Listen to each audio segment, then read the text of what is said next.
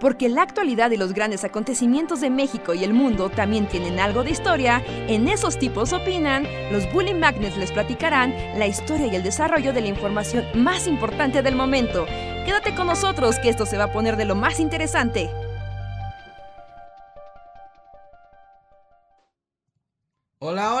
Todos y todas, sean bienvenidos y bienvenidas a una noche más de El Bully Podcast. Esos tipos opinan con nosotros los Bully Magnets que platican con ustedes, dicen cosas random y los alegran y deprimen en igual proporción. Espero que se estén aquí divirtiendo. Gracias por conectarse una noche más. Los invito a dejar su like conforme vayan llegando para apoyar este video. Yo soy Andrés y gracias de nuevo por acompañarnos. ¿Qué onda? ¿Cómo están? Yo soy Luis y no me había visto hasta ahorita que vi la como la pantalla. Y no es por nada, pero roqueo este atuendo de sudadera. La gente lo está comentando desde hace rato en el. ¿Ah, sí? en el ah, Me alegro, porque sí, es, de notarse. Me veo muy bien el día de hoy con este Dicen capaz. Es normal que yo lo diga, pero lo diré de todas formas. pero hola, ¿cómo están? ¿En la ciudad llueve tanto como aquí llueve? Hoy llovió aquí durante tres horas. Por mi pueblo, sí. Ah, tres horas. No, aquí ha llovido desde, o sea, desperté con lluvia y sigue lloviendo y dormiré con lluvia. no sé si a Reinhardt también le tocó agua. Este, no, no, no. Hola, hola a todos aquí, Reinhardt, bienvenidos. Y no, curiosamente, todos los pronósticos de así, lloverá como nunca el diluvio, armad arca. Y no, aquí no ha llovido, solo se ve que desde el resto de la ciudad se ve que ha estado lloviendo mucho, pero aquí donde estoy yo, una brisa. Así que las ventajas, las ventajas del sur. Pero, mm, y bueno, y Luis debe estar ya en el mundo de la humedad perpetua, ¿no? Sí, es que Escocia, sí, siento que vivo en Escocia. está padre, eh, no sé si ya lo había comentado, pero... O sea, ¿cómo pasa el tiempo rápido? Esta es mi tercer, mi tercera temporada de lluvias ya aquí. Y como que uno tarda en Me acuerdo que la primera no es por nada, pero sí fue como deprimencia mil. deprimencia no existe esa palabra. Depresión. Depresión. Deprimente, ¿no? Este, deprimente, sí. Tiene este, completa validancia. sí, como que el primer, o sea, como que me recibió la lluvia y fue como. Sí, sí, pega. El, al año pasado ya no tanto. Y este año ya así como de no, ya, ya oficialmente domino la lluvia, es así como... Eres tormenta. Solo es un fastidio mantener limpia la casa, eso sí es así como... Y más cuando tienes un perro que es así como de voy allá afuera a revolcarme en el lodo y luego voy a entrar. Porque pues yo sí me quito los zapatos, ¿no? O sea, no puedes estar en lluvias. Y, y la neta, o sea, creo que en la ciudad no pasa tanto. O a mí no me pasaba tanto. Debería pasar, según yo. Como en Japón, así. Pero aquí es como un quitadero de zapatos. Es como quítate los zapatos, ponte los zapatos, quítate los zapatos. o sea, en todos lados es como. Sí. O sea, sales, ponte los zapatos. Entras, quítate los zapatos. O sea, me quito y me pongo los zapatos como 16 veces al día. Es muy práctico. O sea, aquí en México, pues no sé, en América no se acostumbra mucho a eso. Pero es que es muy práctico, especialmente cuando acabas de limpiar. ¿No? Es como de, no, o sea, porque limpias todo, ya todo huele a lavanda, qué bonito. Y llenas toda la sala de lodo. ¿No? O de huellas. El problema, eh, digamos, lo que, como no se tiene esa costumbre culturalmente, pues luego muchas veces también es que las casas no están muy diseñadas para ello, ¿no? O sea, porque si tienes casas como que dan a patios directamente, o sea, pues a fuerza se mete el polvo, ¿no? Independientemente. O este, lugares donde todo es de concreto o de pisos muy fríos, ¿no? Porque el mundo de las casitas japonesas es maravilloso porque todo es de maderita, ¿no? y entonces hasta los pies descalzos están así como felices en, bueno, pero la madera. opción, o sea, porque la opción ahí, o sea, no es estar descalzo, sino como tener como sandalias, Ah, bueno, como tus chanclitas, tus chanclitas del interior, sí. Ajá, o incluso un calzado, pero es como, estos zapatos no salen de la casa. O sea, sorry, estos zapatos no van a conocer el mundo exterior jamás. es la peor tragedia para un zapato, ¿no? Ajá, sí, sí, ca- caminará, está destinado a caminar kilómetros y kilómetros dentro de estas O sea, habitaciones. en el Toy Story zapatos, eh, ya ahí tienes toda una historia. Ya está ahí, los zapatos tienen sentimientos y un zapato que nunca ha salido encuentra el mundo exterior. Ya está, ya está escrito. Pero, este. Por ejemplo. O sea, no está una de las casitas japonesas. O sea, Ujú. aquí es madera también. Ujú. Y sí, o sea, yo idealmente, por ejemplo, ahorita no hace tanto frío o cuando la hora de, la ola de calor infernal que vino, Ujú. sí es así como tiras tus zapatos y ya puedes andar descalzo. Que también algo que tienes que hacer es mantener como muy limpio, ¿no? Porque Sí. Es lo malo. O sea, tienes que barrer así diario tres veces al día. Este, pero sí, o sea, también yo tengo mis zapatitos que no salen de la mis zapatitos Toy Story que no salen de la casa. Sí, sí, sí. Sí, Porque sí, o sea, la neta es que es un desmadre. O sea, si, si metes y sacas, o sea, la, si. Pues, es que, pues sí, o sea, aquí siempre está el lodoso. También Cuando eso es, bosque, pues, sí. es lodoso. Entonces, o sea, no es como que quiera, es que se tiene que hacer. O sea, en cuanto entras, que quitarte los zapatos. Pero está práctico. Yo siento que. Bueno, no sé, este, como que. Aquí se acostumbra mucho, pero en la ciudad como que no tanto, ¿no? No, pues es que te digo que son otros ritmos y otros espacios. Pero, pero sí, o sea, de que es una buena idea no tener los zapatos cochinotes adentro de la casa, o sea, sin duda es como for the win. Sí, incluso ya en un acto. Los zapatos están muy cochinos y, y meterlos a tu casa es como. O sea, sí es, sí es mucha suciedad, ¿no? Que, y ves que, por ejemplo, ya en el mundo de las casitas japonesas, ves que hasta las entradas están más abajo que el resto de la casa. O sea, siempre que entras a una casa japonesa es la puerta principal y donde dejas los zapatos, pero la casa está más arriba, ¿no? Siempre hay como un Es como escaloncito. un escalón, sí, ¿no? Ajá, justo para que ni siquiera el polvo pueda entrar a nivel de de suelo, o sea, se queda atrapado en ese pedacito y es como, sí, es una gran idea, es una gran idea. Sí, sí, sí. Un como mini lobby. Ajá. Y muchas veces se ocupa, pues, una zapatera, ¿no? La zapatera de Sí. la entrada de la casa. Y ahí ya te cambias de volada y sí. Incluso si no se puede abajo, ah, ponerlo para, ah, si, vas, si tienes una planta alta, justo en la escalera. Es como de, ok, abajo sí los zapatos de, la, de calle, no hay bronca porque entras, sales, se ocupa. Pero las habitaciones de arriba, sorry, ahí el zapatito está ahí. Ajá. Sí, pero bueno, también ahí depende, ¿no? Que también, por ejemplo, pues aquí en México las casas pueden tener mil formas y colores, como que no está muy unificado, ¿no? Como que de una casa a otra, las, o sea, como los espacios son como súper random. Sí, sí, sí, sí. sí. Sí, incluso la misma casa, ¿no? Como Sí. que muchas casas de la ciudad se van construyendo así a lo largo de generaciones y acaban siendo como Frankensteins. Digo, no es por nada, y bueno, mi papá jamás va a escuchar esto, pero mi casa es un reflejo de eso. Mi casa es, o sea, la quiero mucho y así, pero claramente es un Frankenstein de, de años, ¿no? O sea, mi papá la construyó, este...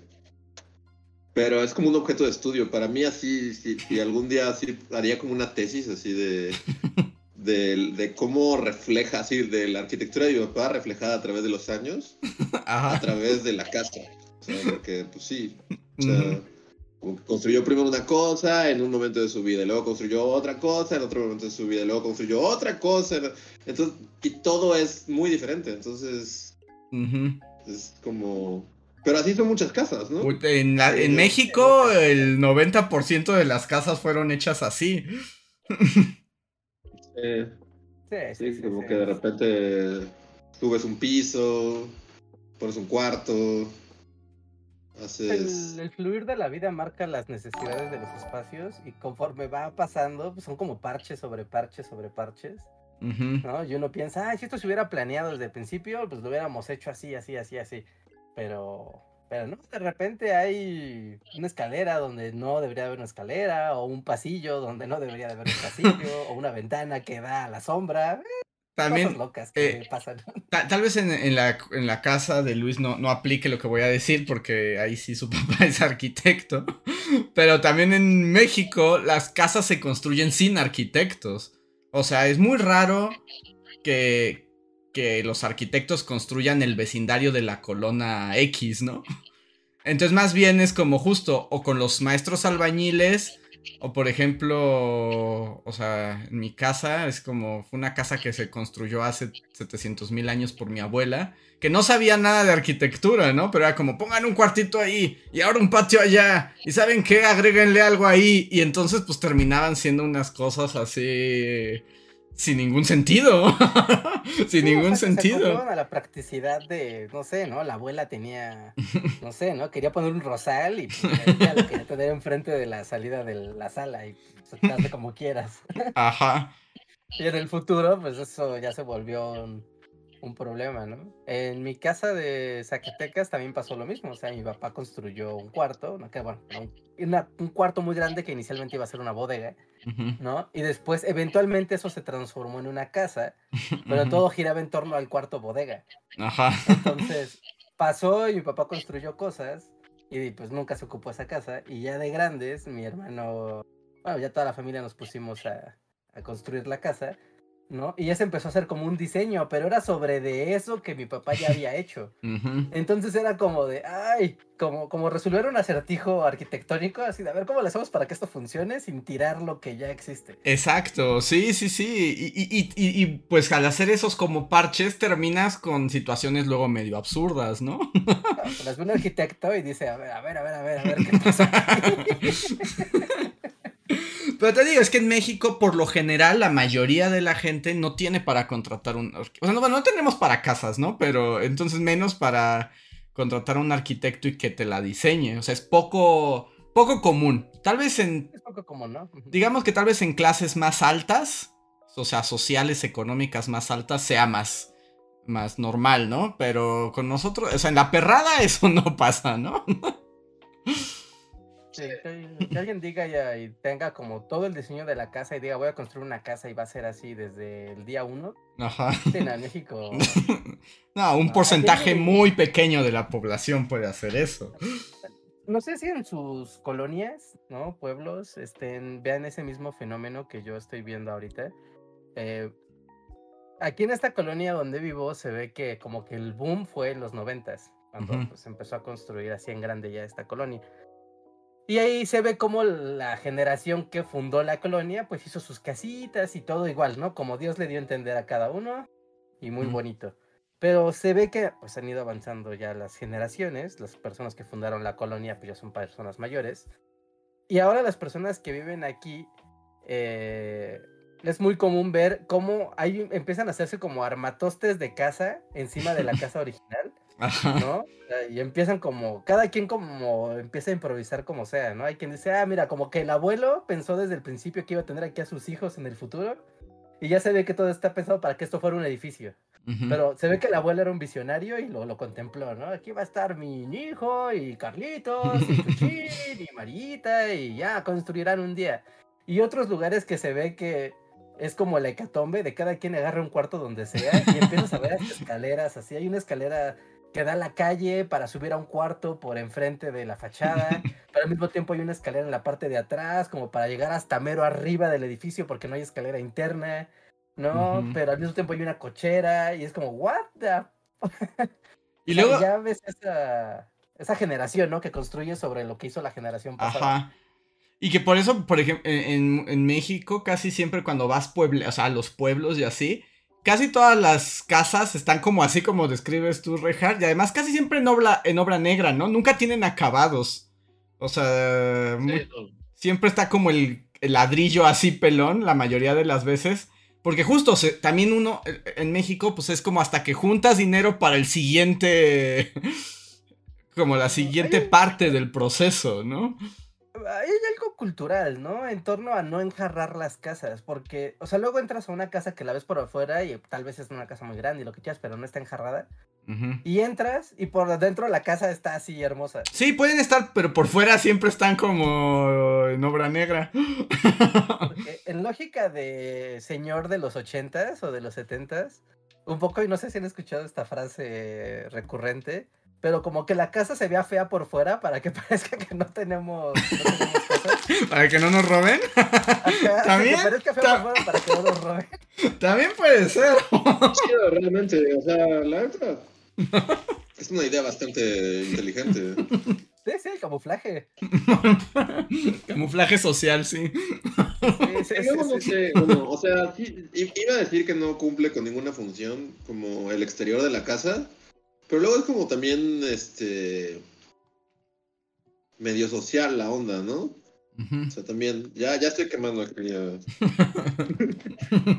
a mi familia full time, pero como que durante un tiempo, este, como que simplemente la casa no se pintó así en, en años, pero así Ajá. años, años, y la neta ya se veía muy, muy, muy así como de horrible. Ajá. Y sí podías, o sea, no era algo que se dijera, pero podías sentir la, la, la vibra de los vecinos, así de por qué. Sí, de por qué esa casa está tan fea. Y sí, y ya cuando la, la pintamos fue así como un respiro. Entonces sí, ¿no? También cumple una función que tu casa no se vea tan fea. O sea, entre pintar, o sea, cosas mínimas, ¿no? Como Mini, con pintarla que esté o pintada, ¿no? Sí. Que el pasto no esté como una jungla enfrente de ella.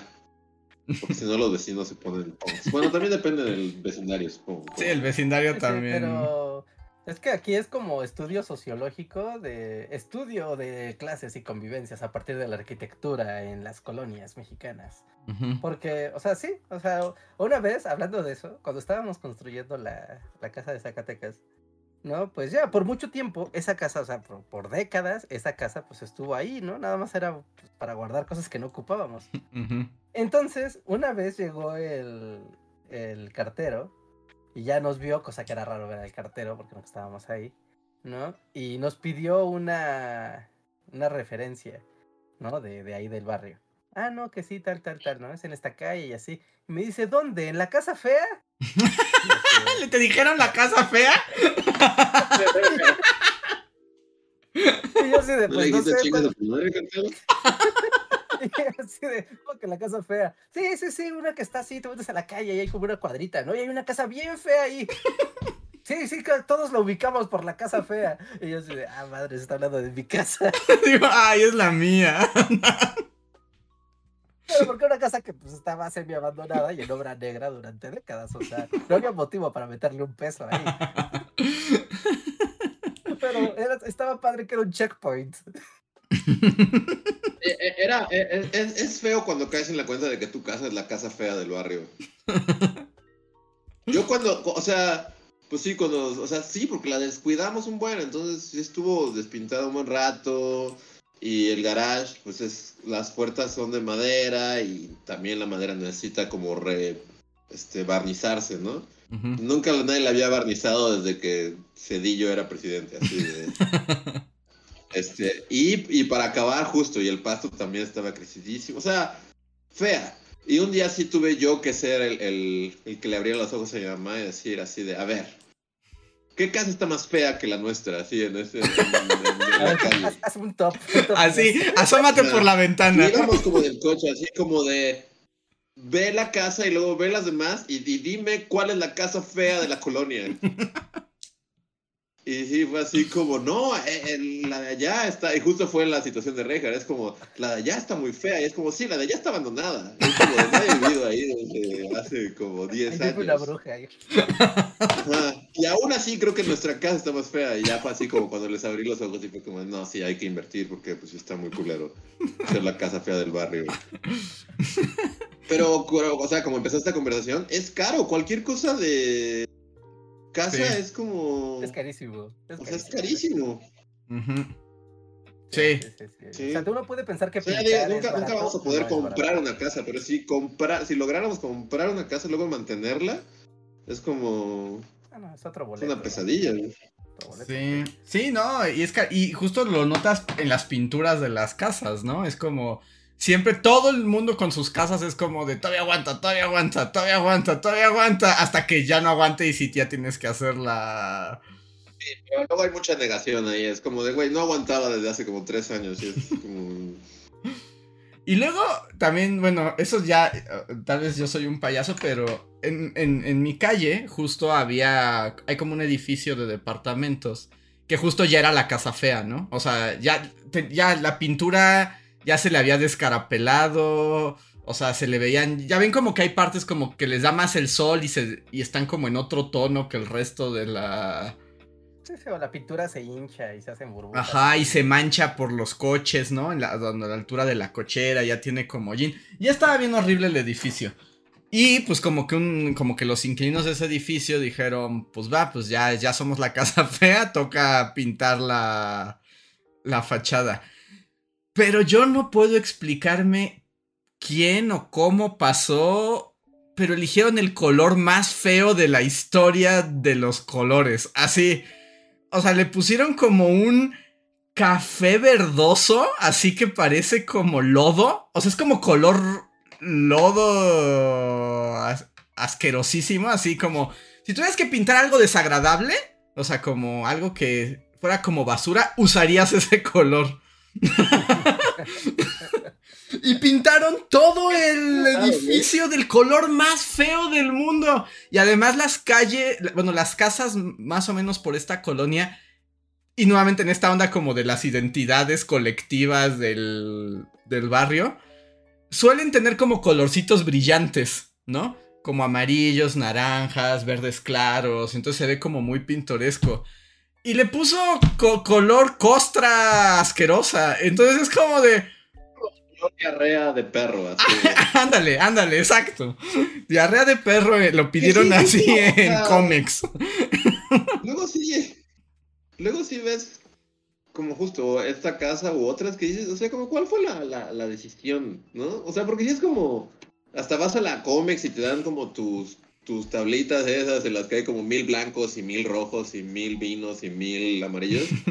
¿Y en qué momento dices el vómito? El que parece diarrea de perro es el que quiero. Tal vez la venganza del dueño que lo obligaran a hacerle mantenimiento al edificio y fue de, ah, ah, quieren que lo pinte, ¿eh?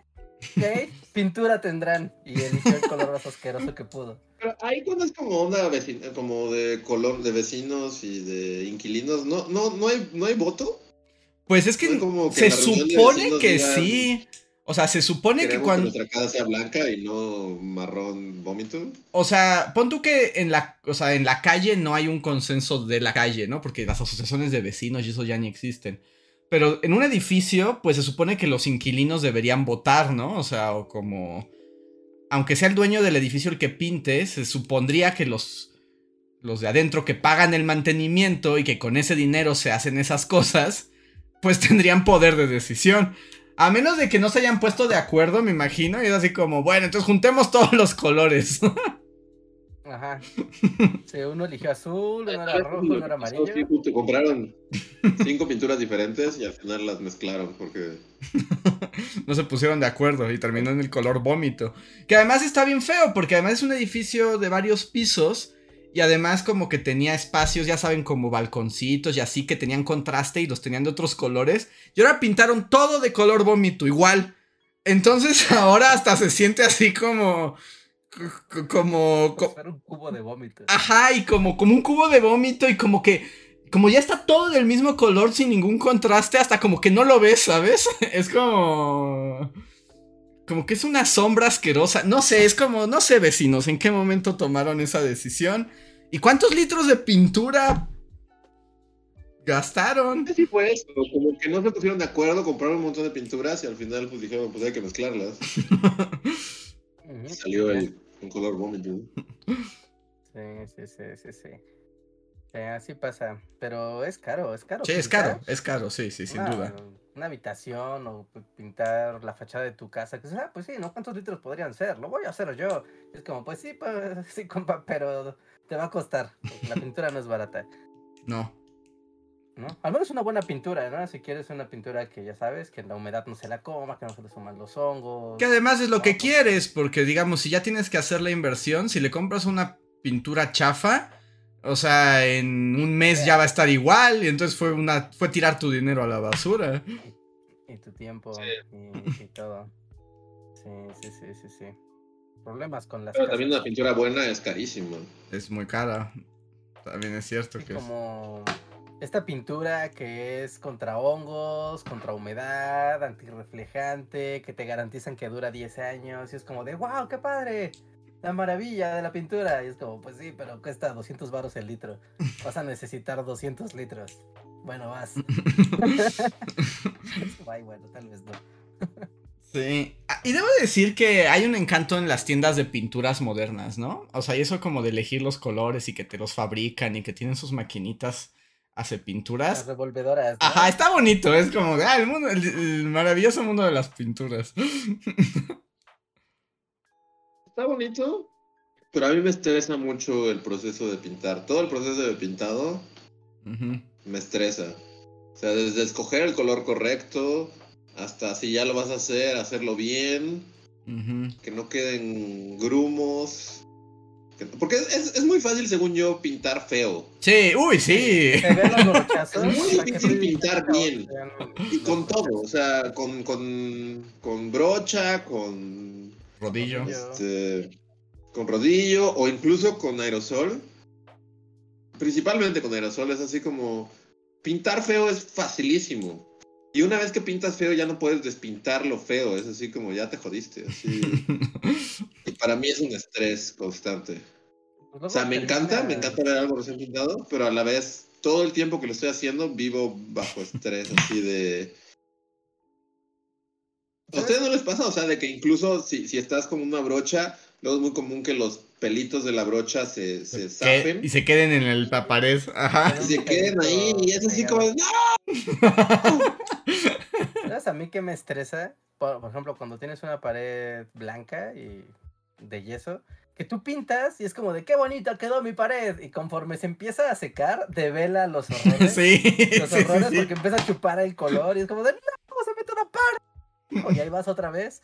Y ya quedó, y qué bonito. Y se vuelve a secar y pasan dos días y otra vez está toda parda y es cosa de no acabar jamás. Ujú. Horrible, horrible. está Pensaste estresante. que estaba bien y ya lo dejaste ahí, pero como que arriba quedó medio un poco más de pintura, entonces empezó a, a derramarse una gota. Una gota, ¿no? Así, Y luego se queda petrificada esa gota para siempre, por siempre, así. Eh, No sé, pintar a mí me estresa. ¿Quién era el pintor? Este es este. El que hace como los cuadros de colores, que todo el chiste de su obra es que. Eh, sí, ¿no? Es el que hace los cuadritos ¿Rothko? rojos con azul, con. ¿Rotko? ¿Eh? ¿Rotko? No es Rothko, es el otro Rothko. El, el que tiene los cuadritos azules. Ah, con Mondrian. amarillo, con... ¿Es Mondrian? Es Mondrian, ¿no? Creo que sí. El de que son cuadritos y cuadrículas negras. Ah, cuadritos blanco. de colores. Es más, por aquí tengo una libreta Mondrian. La enseñaría. No, no, no la tengo aquí. Pero el chiste de ese güey es justo, es eso, ¿no? Que no casi, o sea, su, su pinza- o sea, es perfecto. O Sí. sea, casi, casi no, no ves la brocha, no ves nada. O sea, esa es perfección absoluta.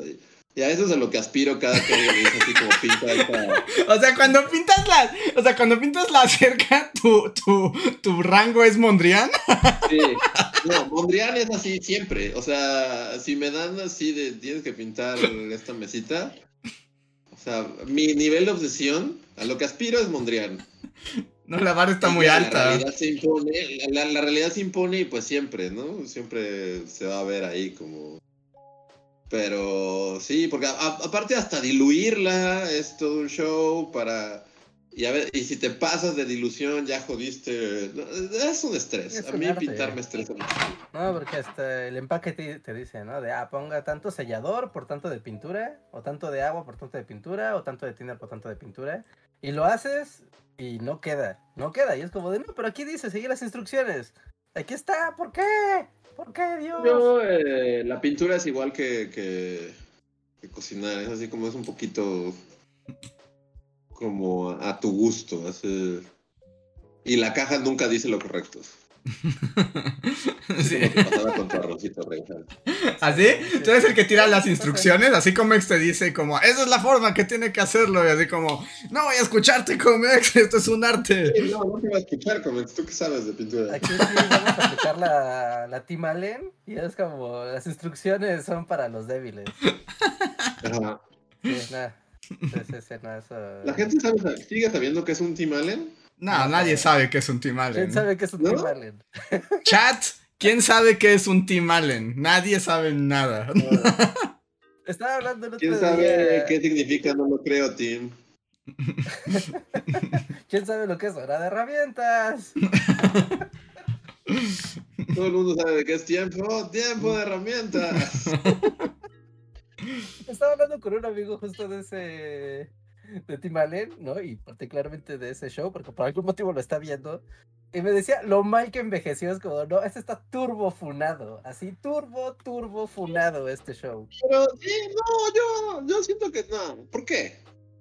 Porque el- como muchas de las bromas son de, ya sabes, como, uh, uh, uh, y de hecho hacían esa broma en el show. Era como de, wow, sí, los hombres somos muy imbéciles. Pero al mismo tiempo, pues había Pero muchas bromas. del show, según yo, era eso. Era que Tim es como el hombre muy hombre. Este, tengo mis FIFA herramientas, pero siempre era un idiota que no sabía nada porque era un estúpido. Entonces, o sea, e- ese era todo el gimmick del show, ¿no? Es casi casi es una profunda crítica social de la masculinidad tóxica, reflejada en el hombre Wow. Adelantado a su tiempo. ¿Cómo se llamaba el vecino que nunca salía su cara? Wilson, ¿no? Ah, Wilson, sí. Sí, Wilson, ajá. Sí. Pues mira, aquí se nota que hay dos grupos demográficos en nuestro podcast, porque hay muchos que dicen, por supuesto que sé, estamos viejos como ustedes, y ah, también hay toda una nueva estirpe que es como de no tenemos idea.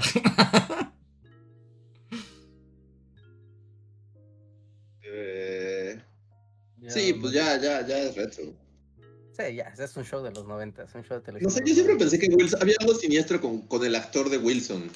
Como Sí. que mi mente infantil era así como de, o sea, ¿por qué no lo muestran? Debe, debe de ser el asesino del zodiaco o algo. Es decir, de, claramente hay una razón para no mostrar la cara de Wilson. Y, y me sacaba, me sacaba de pedo, la. Además tenía siempre como una gorrita de pescador, ¿no? Tenía como la Es gorrita. más, voy a buscar la cara de Wilson. No, no lo mires, ¿existe? No, No, no, no, los ojos. no es como una creepypasta, no debes mirar la cara de Wilson. Primero es googlear home improvement, ¿ok? Luego voy a googlear el casting y luego voy a googlear en vivo qué fue de la vida de Wilson, porque, o sea, aún, este, wow, no, verga, sí, sí, es- sí podría ser el hijo de Sam, bien cabrón. Harold Hindman. Porque aparte es muy raro, ¿no? Es así como va a estar en un show que va a ser súper popular, pero todo el chiste del show y tu personaje es que nunca vamos a enseñar tu cara. Ajá, que nunca te Sí, veas. ¿no? Solo es tu voz. Muy extraño. Y tus ojitos, ¿no? Nada, se veía como sus ojitos, ¿no? Y ya. Sí. Sí, los ojitos y además traía gorra siempre, entonces pues sí no podías como... La voz misteriosa de la razón. Ajá. Ah, Así además era la voz de la... Que por cierto, hablando de personajes que nos gustaban de los 90, ¿ya vieron que el señor Finney así ya está todo viejo y así como como postrado en una silla, pero pero apoya a la Nana Fine en la lucha por los derechos de los actores? Ah, pues claro. No todos. Todos se están juntando así como el poder de Thanos, así, el guantelete de la nana Fine. No, no había visto. Anthony Daniels está en pro de.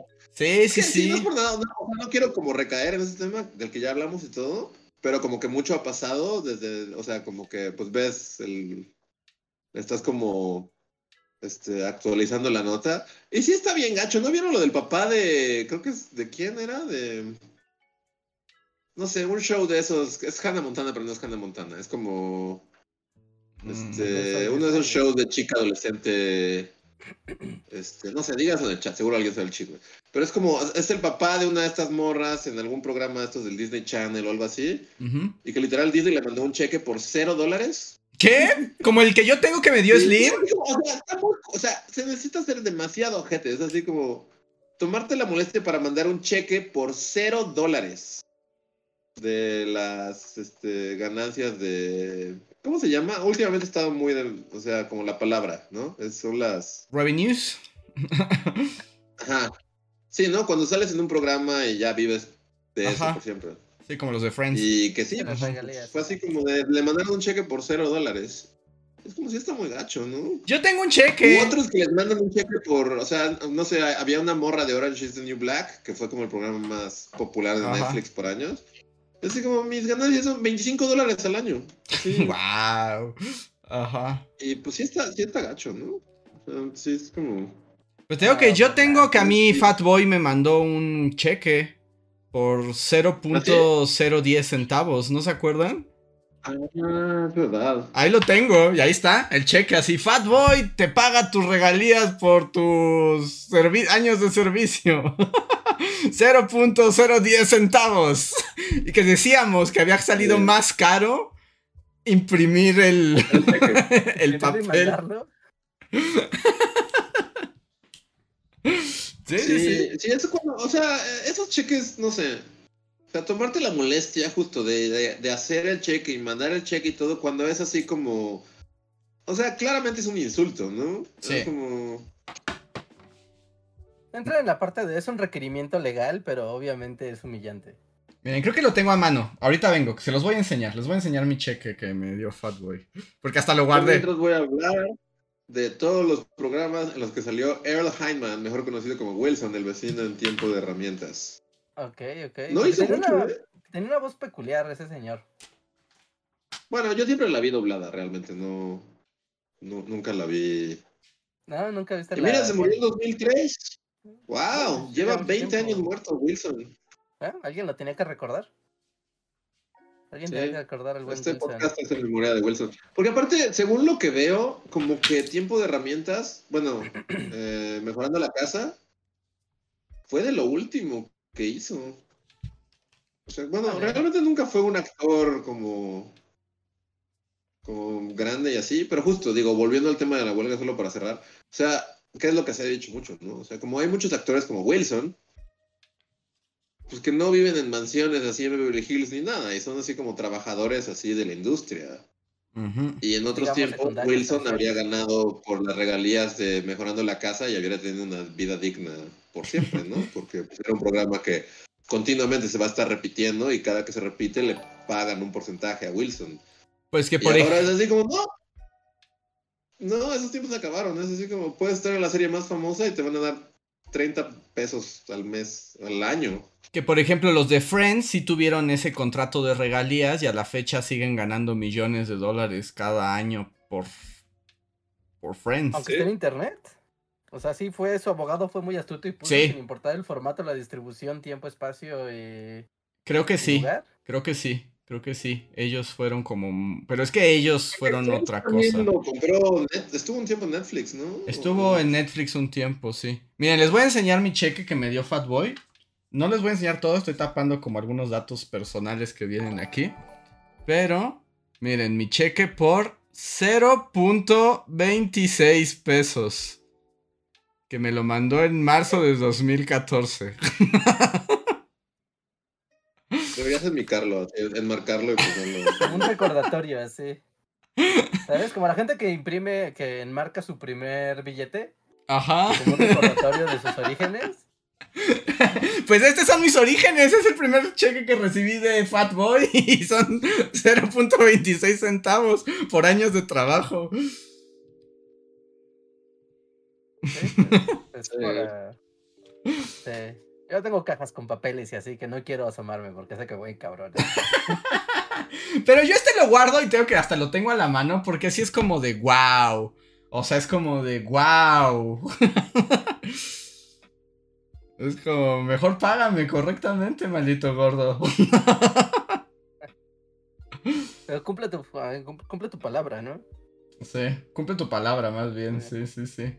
Pero es para que vean, así, así se sienten los actores de Hollywood cada vez que les pagan. O si eres maestro de... O bueno, también ya les conté, ¿no? Cuando a mí los cheques de la UNAM me venían en negativo, que yo le debía a la UNAM. Sí, como la UNAM necesita tu dinero. Es el dinero cuántico. Es como- está. Vengo por mi cheque. Ah, sí, mire. Y se- menos 700 pesos. Y es como, ¿cómo puede ser menos 700 pesos? Usted le debe a la UNAM por trabajar aquí. Sí, no, es terrible, es terrible.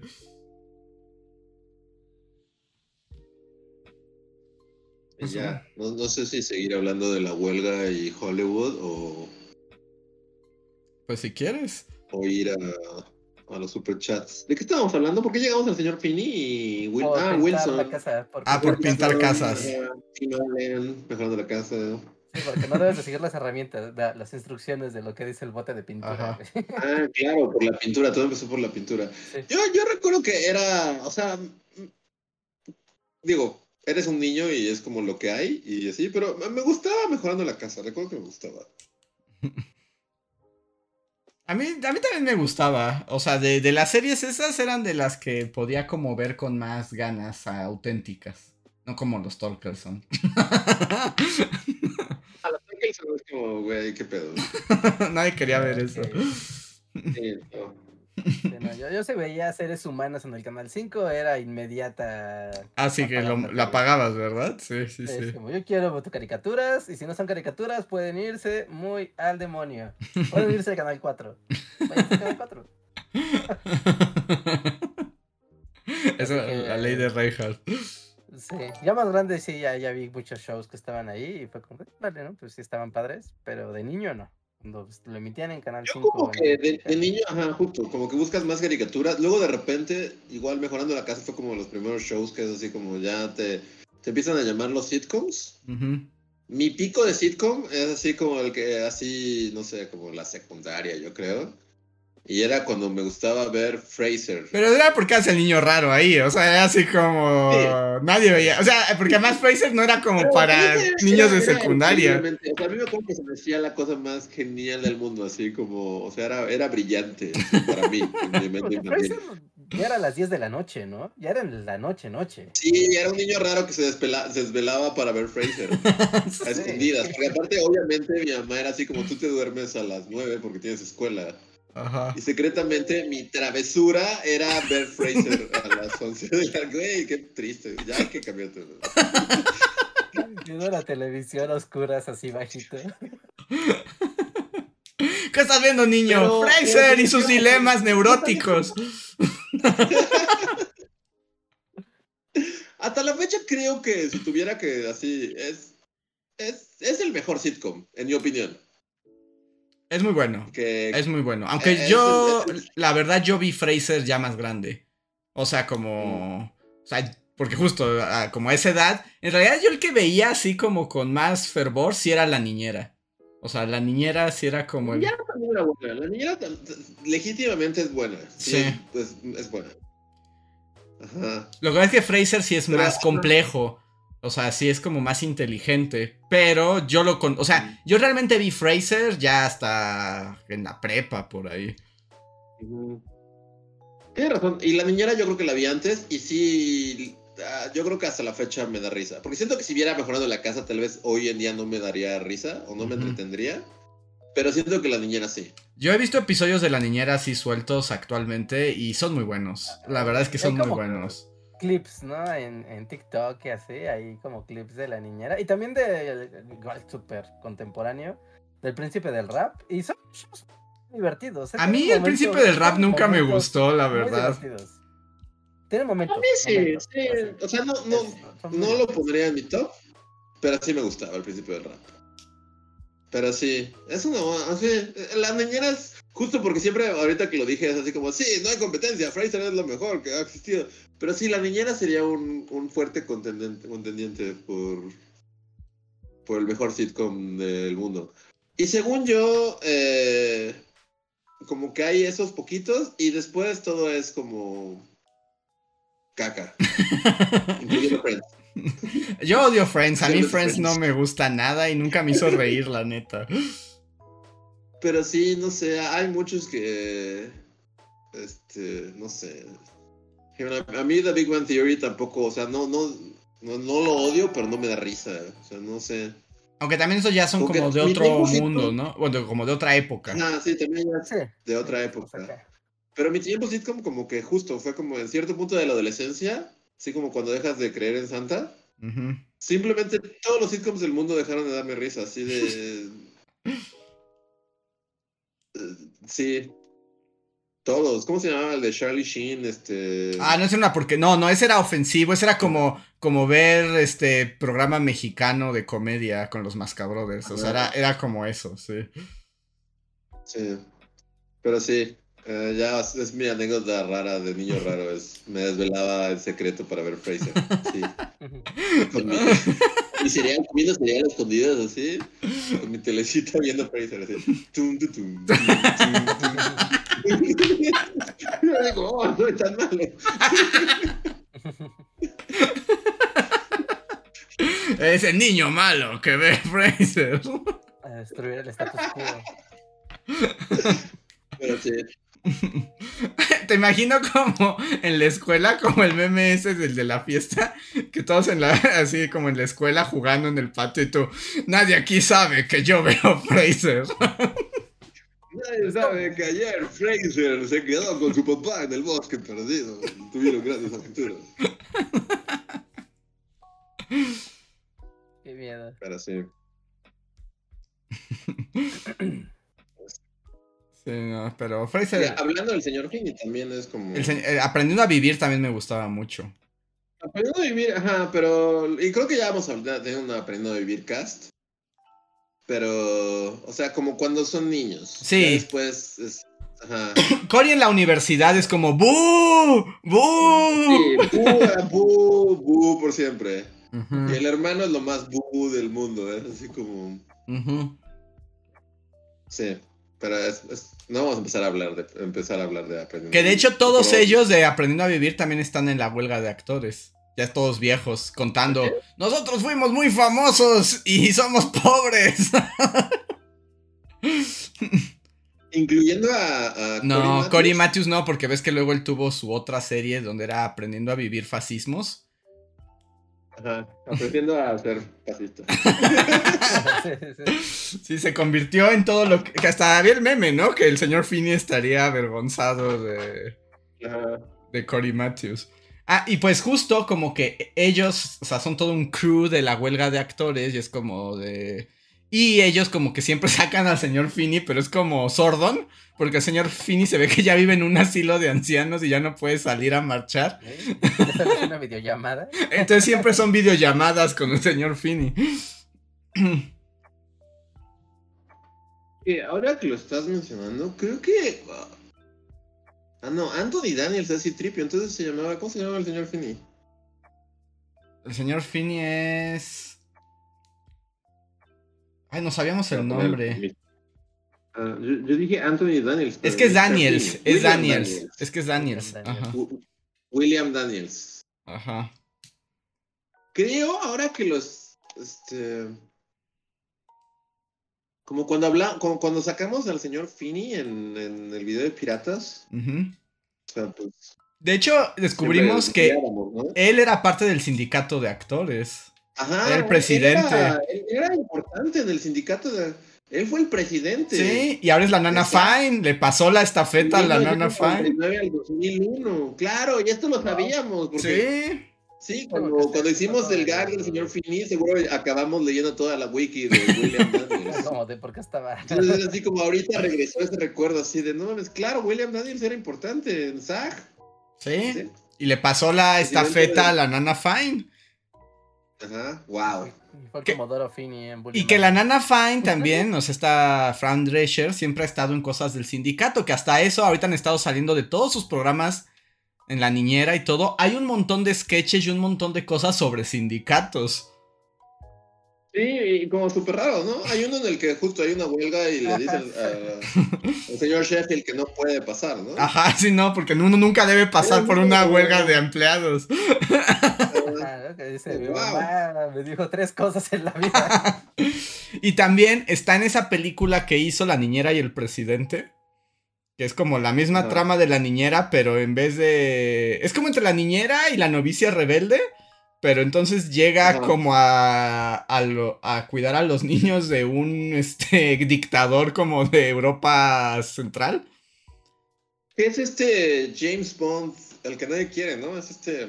Sí, Ah, ¿cómo se llama? Este, Timothy Dalton. Sí, ¿no? sí, creo que sí es él. Y justo ahí hay todo un arco narrativo en esa película donde la nana Fine le enseña a los trabajadores del pueblo así de Latveria o de lo que sea. y los une al sindicato y crea sindicatos y se, pone bien marxista la nana. Sí, es cierto. Sí, ¿verdad? La, sí, porque aparte, o sea, no es, es un presidente, sí, como de Europa del Este. Sí, es como Chuchescu. Serbia, sí, ajá, justo Rumania o algo así. Y sí, es. Justo la nana va, va a sindicalizar al pueblo. Ajá, y les enseña sobre el materialismo histórico y la, eh, la lucha sindical. Sí. Pero ojalá lo logren, porque no es por nada, pero una parte de mí siente que no lo van a lograr. Es que pues van a ganar los malos, ¿no? Siempre ganan los malos. Ajá, que siempre ganan los malos. Y más cuando los malos tienen como. son los presidentes de Disney. Es así como, güey, no hay nadie más malo y poderoso que el presidente de Disney. Sí. ojalá lo logren, pero. Yo creo que. Eh, yo también espero que no. Que también, por ejemplo, bueno, ya sé que a lo mejor ya estamos aburriendo a la banda con esto. Pero justo también ya se filtró que las empresas, las productoras, les están dando largas y están contratando un montón de cosas de inteligencia artificial y así como por abajo, como de pues nos los vamos a brincar a todos. Están terminando los contratos de un montón de gente. Sí, y no sé, o sea, como que yo escucho esto de justo con la, inteligencia artificial, que es así como... Eh, o sea, cuando sale el tema este de que de las IAs, pues muchos así como, no, pero la gente no va a responder igual a productos creados por IAs que a productos creados, los productos creados por, por humanos siempre... Pero no creo, sinceramente creo que a la gente le da igual. pues no tendrías por qué saber. tal vez el futuro, o sea, no quiero ser negativo y ojalá triunfe la Nana Fine. Pero creo que el futuro sí va a ser puros contenidos creados por IAs. Yo también creo que va a pasar porque eh, porque además al final como dice Reinhardt uno no, no tienes por qué saber que no lo hizo un humano uno. Y luego pon tú que sí que, que a lo mejor las inteligencias artificiales no van a lograr hacer obras maestras pero en realidad el 98% de los productos mediáticos podría haberlos escrito un robot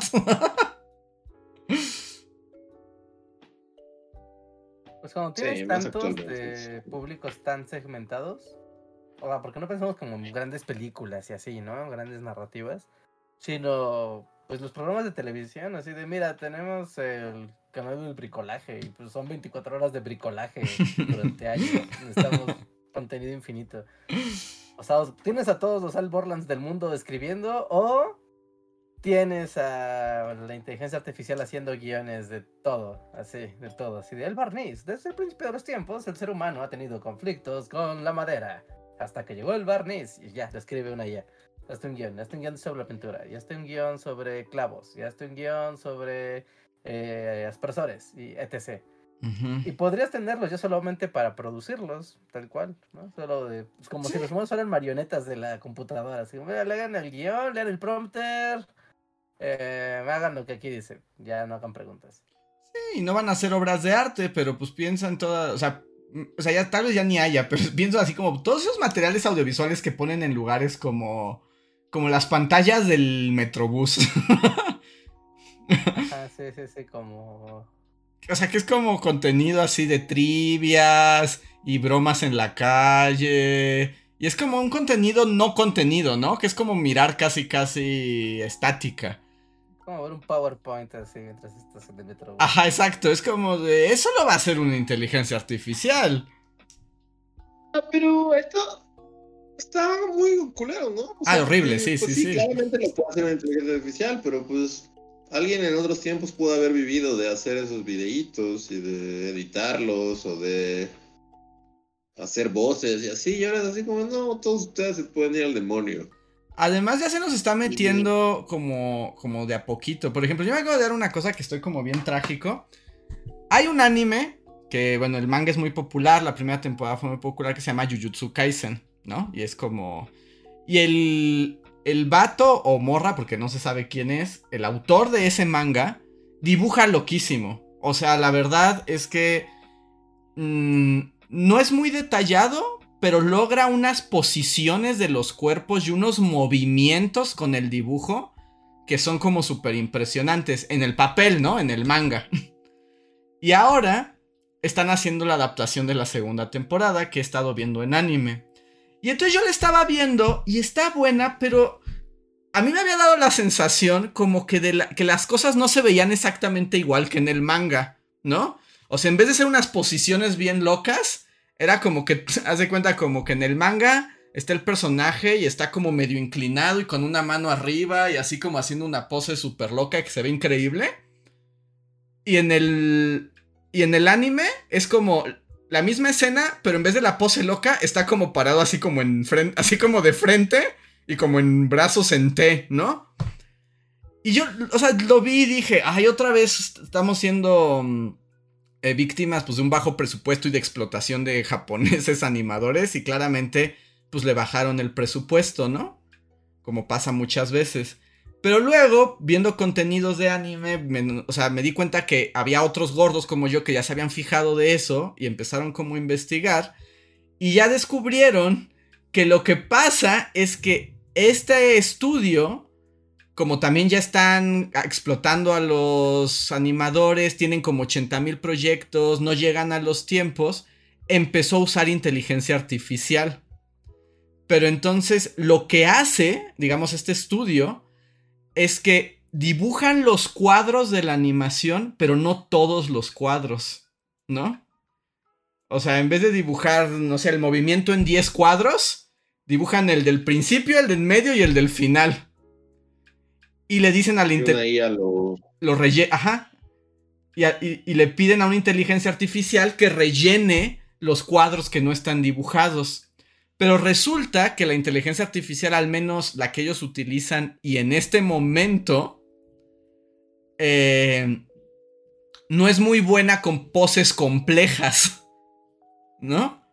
O sea, si le cambias la perspectiva, si le pones otros ángulos, la AI se vuelve loca y pues hace cosas como ponerle más dedos a la gente, ¿no? Y cosas así. Entonces, para evitar eso, fue como hagamos lo mismo, pero ahora todas las poses de los personajes que sean como casi siempre mirando al frente lo más plano que se pueda. Y el resultado se puede ver, pero sí se siente como ahí hay algo que le falta. Y yo no creí que fuera culpa de una inteligencia artificial. Pero es por eso. Sí, pues sí. Pero es como un punto medio interesante para utilizar estas herramientas, porque, o sea, no es. No estás sustituyendo a la gente. No, sí, corrieron, corrieron miles de chinos, porque justo a los que dibujan los cuadros intermedios les pagan. bueno, son becarios. Ah, Ajá. Ah, entonces, pues nada, entonces ya no está tan chido. Pero si no, no llegan a tiempo. O sea, con todo y que tuvieras un ejército de chinos.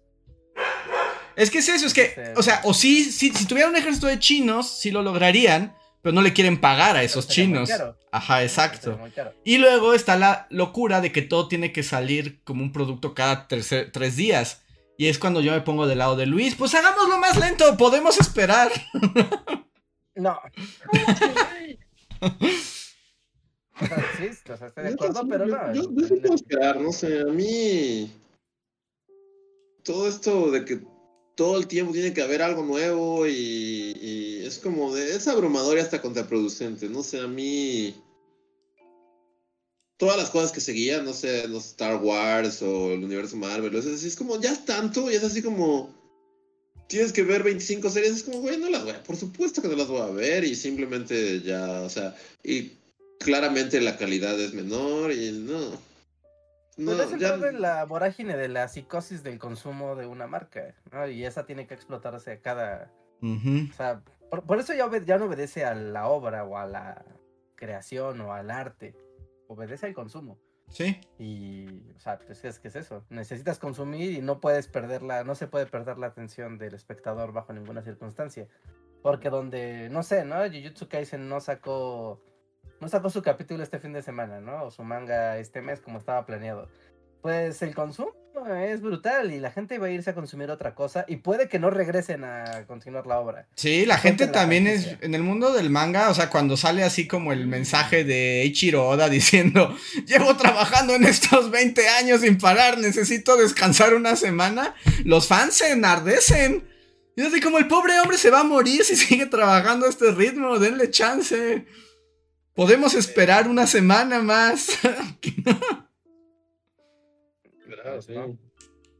¿Cómo ves que no? Yo, o sea, porque no, aún no acabó, pero siguiendo las, las aventuras de Andrés Andreas en Pentiment. Ah, que tienes que apurarte porque ya se va a borrar, ¿eh? Sí, exacto. De hecho, sí me perdió. Ya no hay manera de que vea. Me perdí ahí como un par de cosas y de repente ya, ya, estás viejo, ya tienes un ayudante, ya han pasado los años. Como, ¿Qué? ¿Qué Pero bueno, eh, justo como una reflexión de Pentiment es eso, es así como, no mames, o sea, antes si tenías un libro que fue impreso hace dos años, es así como, no mames, estoy súper en onda, es así como lo más cool y novedoso que puedo tener. Y ahora es así como de, no, tengo que, tiene que haber 16 series y 25 mangas y 10 películas así, solo en este año. Como no, no. Sinceramente nuestra manera de consumir es repulsiva. Y además va en contra de la obra y sí le baja un montón la calidad. Es como la hamburguesa de Bob Esponja, ¿no? Mientras el rey Neptuno hace una torre gigantesca, Bob Esponja solo hace una, pero esa una es la hamburguesa, la cangreburger.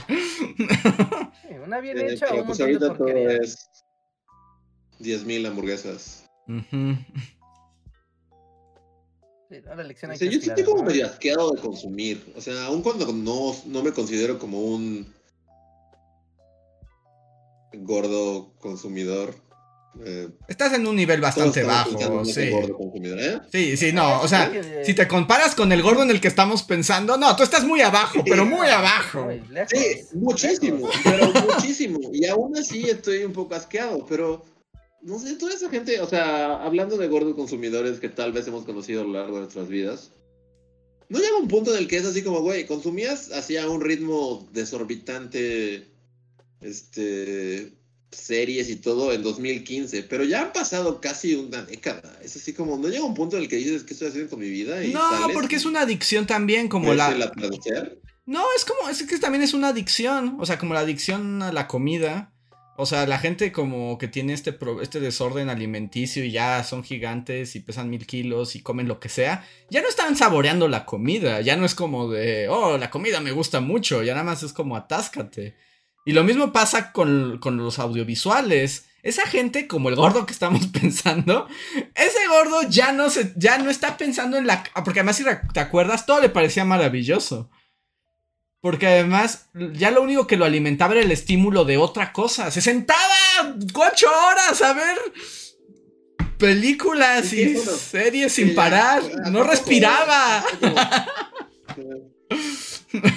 Nunca llegará a esto y si llega no me importa. Pero, pero creo que gran parte de que no consuma tanto hoy en día, yo, fue que Andrés y Reinhardt lo saben. O sea, yo, Andrés y Reinhardt no, no, no me veía, o sea, veían hacia otro lado. Yo mi punto de horizonte, mi línea de horizonte, era.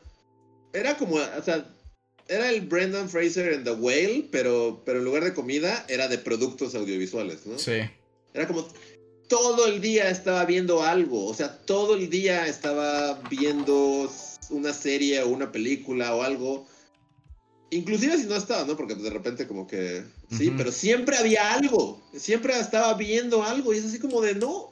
Llega un momento en el que... No, además lo vimos. ¿no? Es así como que te mueres. Intentas levantarte frente a tu hija y luego te mueres. Y además lo vimos, además lo veíamos cómo le hacía. En cuanto terminaba una película, le daba play a la siguiente. A lo que sigue haciendo, no, había un momento de. Ni siquiera había un momento de, ajá, de digerir, no digería nada.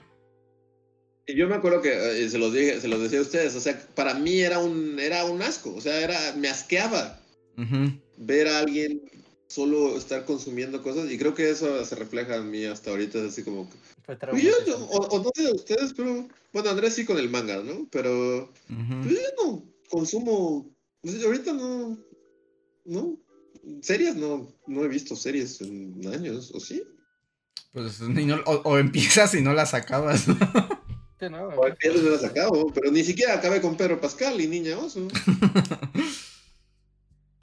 bueno, vi Succession, creo que esa fue la última serie que sí vi. Pero sí. Eh, Tiene que ser, es que incluso yo he visto personas, hay quienes trabajan incluso, ¿no? De, de consumir, consumir, consumir y solo estar hablando de lo que consumen. Y está bien, ya lo, al menos ya lo, lo profesionalizan. Pero hay quienes les genera incluso estrés el no estar viendo lo que está de estrenos. Así, en Netflix sacó cinco películas y tres temporadas de una serie. Esta semana tienen que estar hechas, o sea, no puede no pasar. ¿no? Entonces, no, no sé qué ganen más allá del consumo personal, porque no es como que generen contenido o algo, ¿no? Solamente es como lo necesito, necesito saber qué está pasando, pero regreso al tema de la dinámica de consumo, porque te das cuenta de los productos derivados de las series, ¿no? Empiezan a salir eh, figuras, eh, cómics, camisas, no sé, ¿no? Tonterías que no, no son importantes, pero no sé si es como la obsesión por el coleccionar cosas, en este caso coleccionar la experiencia de ver algo, ¿no? Y creo que esto solamente se va a hacer más estresante, porque no sé si han visto que ahorita con todo el tema de la huelga y demás de, Hollywood, también están empezando a retirar contenido. Entonces empieza a volverse casi casi como si tu serie de, no sé, ¿no? tu serie de chicos universitarios manejan un Porsche en Malibu, va a desaparecer y la tienes que ver porque si no nunca más la vas a ver. Entonces las series ya no son como un producto ahí que puedes consultar cuando lo necesites, sino son como si fuera una historia de Instagram. Es como, güey, tienes un mes, ¿eh? Si no desaparece de tu vida. Y eso solamente es estrés. Eso simplemente es estar molestando a la psique humana de lo voy a perder, ¿no? Como cuando te venden algo y es de, mira, aquí está mi tacita. La tacita vale 10 pesos puedes comprarla. Y tú puedes decir, bueno, pongo mañana o pasado. ¿no? Pero yo te digo, oye, este, está la tacita de 10 pesos, pero ya vino alguien a preguntarme por ella y me dijo que ahorita venía, pero si tú la compras ahora, te, te la respeto a ti. Y entonces es más probable que la compres, pero es porque te estoy jodiendo la mente, estoy jugando con tu mente. Sí, y que no hay prisa. bueno, no siempre hay, no hay siempre hay prisa porque, o sea, por, podrían a partir de hoy que durante tres años no hubiera ningún producto audiovisual nuevo. Tenemos que ver o sea. Hay, o sea, nadie se va a quedar así como de, ay, ya vi todo. O sea, no, o sea, hay muchísimo. No hay vida que alcance para ver lo que existe. Exacto, no hay vida que alcance. Aunque hay otros casos, y no quiero meterles estrés, como dice Regal. Pero si tienen HBO Max, esto sí es como. Hay una serie que alguna vez hemos hablado de ella, o, tal vez yo lo he dicho en algún lado, porque me gusta mucho es una miniserie animada que se llama Over the Garden Wall. es como una serie muy bonita, muy como en mood de Halloween, etc. Está en HBO Max. Y ya avisaron que la quitan terminando agosto. Pero es de esas licencias que nadie más tiene derecho a ellas. Y que ya dijeron que se va a ir al limbo de las series. O sea... ¿Va a desaparecer? Sí, a menos de que la compres en, pues en DVD o en un formato físico, ¿no? Pero después de, del 30 de agosto, Over the Garden Wall no se va a poder consumir legalmente en ninguna en ningún lado. Así que si quieren vayan a verla, vale la pena. Si la quieren ver. Ah, claro que está la piratería y otras cosas, pero pero también están esas absurdos que también están peleando en la huelga de actores. Los escritores están peleando eso. Que sus contenidos no se vayan a Lost Media nada más por los. por los derechos de quien tiene la transmisión. Sí, pues es que es como. Es como el lado negativo del streaming, ¿no? O sea que sí. El, el, limbo de las series sí es como muy real. Series y películas es como el ratón lo compra todo, pero después lo esconde. como los, los Muppets. Los, Muppets. ¿Por qué no están los Muppets en Disney Plus, Reinhardt? Tienen los Muppets, el show de los Muppets. ¿Por qué no están en la maldita plataforma? ¿Por qué? Por joder. por, por joder. De, de nuevo, o sea, la respuesta, y que no siempre existe, ¿no? Pero tener el- el- la cosa física, es así como... O sea, si algo te gusta mucho, pues sí vale la pena comprarlo físicamente porque, pues sí, o sea, Netflix ah, mañana dice ya no y ya no existe. Ajá. Sí, ya no la puedes ver como tan con tranquilidad. Sí, sí, sí, pero ya llega la demasiado tarde porque ya los distribuidores de formato físico, pues ya muchos murieron y ya son más caros. También. Así que, o sea, tú antes ibas a cualquier lugar de a un blockbuster, a un mix-up o cualquier lugar donde vendieran películas, ¿no? Y, eh, llegabas a encontrar temporadas enteras de series viejas, ah, pues baratas, ¿no? Muy baratas. Y ya tenías ahí de, ah, pues ahí tengo mi Fraser, ¿no? Ahí está todo Fraser. Está en mi librero y no se va a ir de ahí. ¿No? Un día la entropía se lo, lo devorará, pero bueno, ¿no? Seguramente ya estaré muerto cuando, eso pase. No, pero ahorita es como, no, pues puede que un trajeado en California decida que ya no más. O incluso, incluso en un, en un tema de los tiempos y las ideas de los tiempos. O sea, de, pues es que esta serie ya no sería como muy eh, correcta exhibirla. No, o sea, es como ser, es como la quema de libros, pero de una manera discreta y aceptada. Es como de, no, no, no, esto que no se lea mejor. Ah, bueno, sí, está todo ese asunto que un No, poco... es una que- censura blanda. Sí, sí puede convertirse en eso. O sea, sí puede pasar. no, Sí, no, sí. no digo que vayas a cambiar así una, el curso de la historia de Norteamérica por una serie de televisión que quitaron. Pero empiezas a quitar el, el acervo cultural. No, sabes que es atacar también a la, a la cultura. Sí, pues ves que los de Warner para sus caricaturas racistas se inventaron eso de que cada vez que empieza la caricatura ponen un cintillo que dice esto refleja el pensamiento de otra época, es el pasado, no lo tome a mal. Y aunque está cursi, pues la verdad es salió útil porque la otra alternativa era que ya no las iban a poner, ¿no? Y justo pues, o sea, pueden ser cosas horribles, pero pues está bien verlas y saber que eran horribles, ¿no? Sí, sí, sí. pues el contenido no tiene la culpa. Sí. ¿no? Es como verlos con ojos críticos. Ah, mira, esto era de 1940. Ok, está bien raro, pero bueno, va, ok. Ahí la Pero, gente o está en el puedes chat ya poniendo las. Las series que ya perdieron. Yo, por ejemplo, yo sé que esto solo me importa a mí, pero no hay, no hay como ver Doctor Who. o sea, es imposible ver Doctor Who, es así como imposible. No se puede ver Doctor Who. No, ¿No ningún lado. canal de la BBC o algo así? que- No, porque ves que todos los canales británicos abandonaron Latinoamérica hace años. Con una VPN, ¿no? Una cosa así, pero pues ya es una cosa más elaborada. Ajá, sí, me refiero como en la forma simple que, e inmediata que promete el stream. O sea, ya sé que hay torrents, ya sé que hay piratería, o sea, ya sé que hay mil cosas, pero me refiero así como en el uso como más cotidiano. Simple, llano, cotidiano y. Y simple. ¿No? No, hay muchas cosas que se van desapareciendo. O sea, y. No, no sé, aquí es. mm, a ver, llevar la conversación tal vez a otro lado. Porque, por ejemplo, en la era de la televisión, así, cuando la tele reinaba, pues también era como raro comprar VHS. O sea, hablando antes de la era digital, de los CDs y así, sino de los noventas para atrás. Eh, la gente generaba una identidad y una apropiación de los contenidos porque eran parte de tu experiencia de vida, ¿no? O sea, tú- yo a las 8 me siento aquí con mi familia para ver a la doctora Queen, ¿no? Ya, La mujer que bien. cura. Y está bien, ¿no? O sea, y la veías y, y tenías el contenido, lo veías, ya, fin.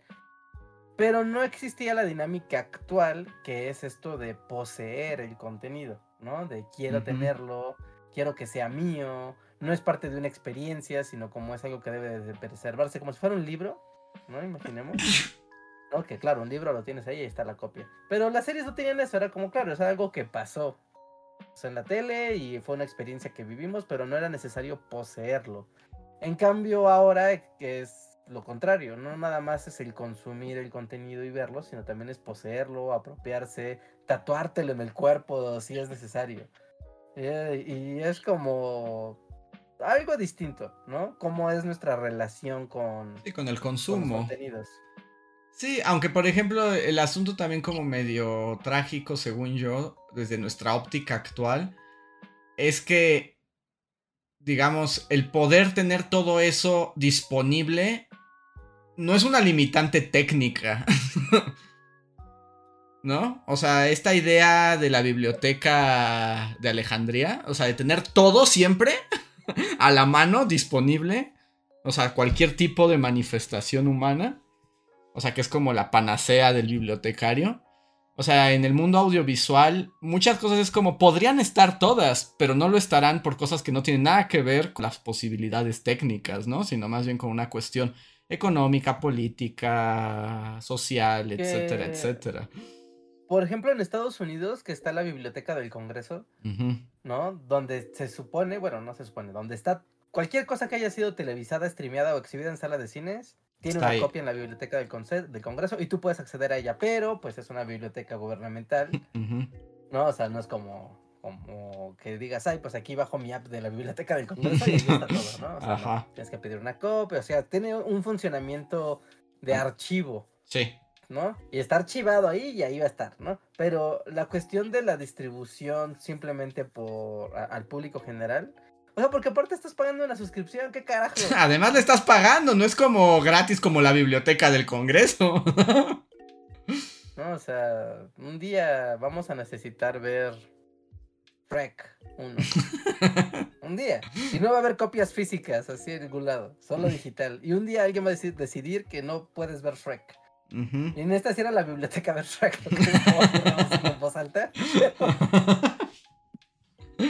Pero puede pasar en el mundo de, la, de, lo digital. Sí, sí, sí. No, está, está, ahí. Así que vive el formato físico. Reinhardt es fan del formato físico. Sí, sí, sí, Aunque es raro el día de hoy, pero el formato físico pues permite. También es como, como manejarlo como un derecho, pues es como el derecho a la cultura. O sea, por ejemplo, ahora si tú eres el hippie que hace el videoclub de la universidad, ¿no? Y compras tus eh, DVDs piratas con un con un marihuano así en la banqueta. Ajá. Está chido, ¿no? Y ahí te venden gataca, ¿no? sí. sí, sí, sí. Me identifico con esta historia. o sea, y entonces vas y conectas un proyector y ahí estás, ¿no? En el cineclub de, de, la escuela. ¿no? Y está, mira, o sea, aquí está la película, la podemos ver, distribuir, hacer lo que queramos con ella y estamos eh, teniendo un momento de cultura entre nosotros. Y está cool. Pero ahora con el stream, pues cada vez también vas, vas delegando a. Incluso a la piratería la vas delegando, que por eso es tan efectivo el stream. Por eso todo el mundo lo ama, sí.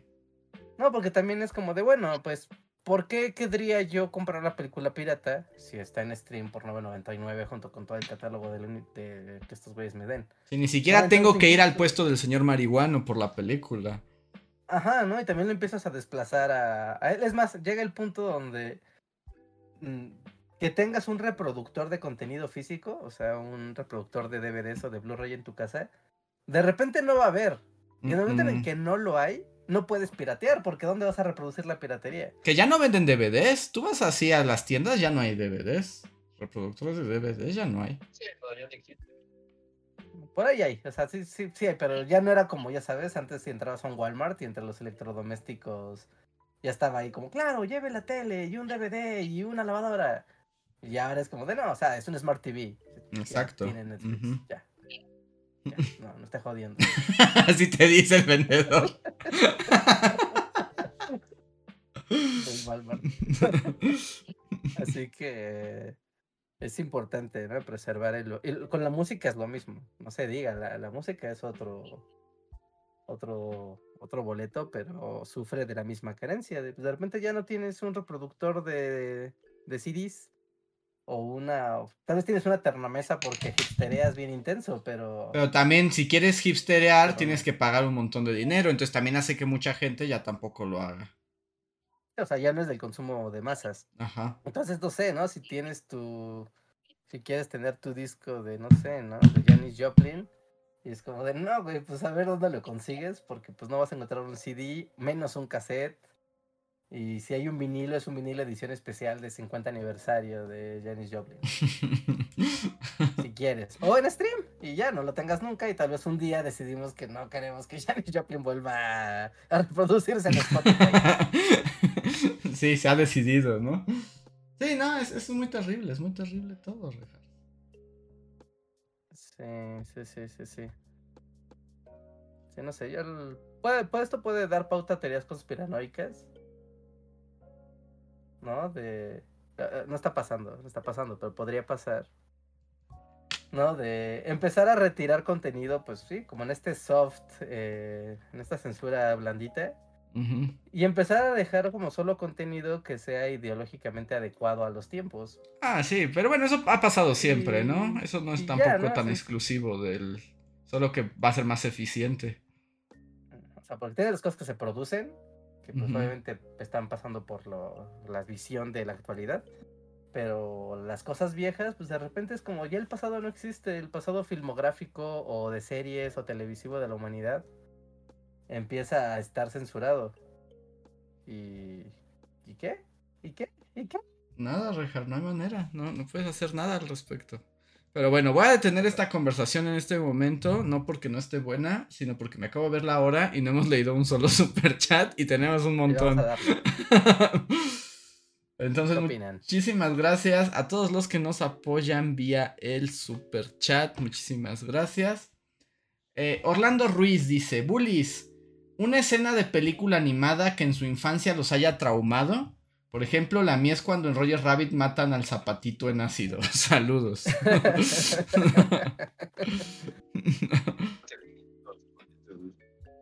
¿Tienen alguna?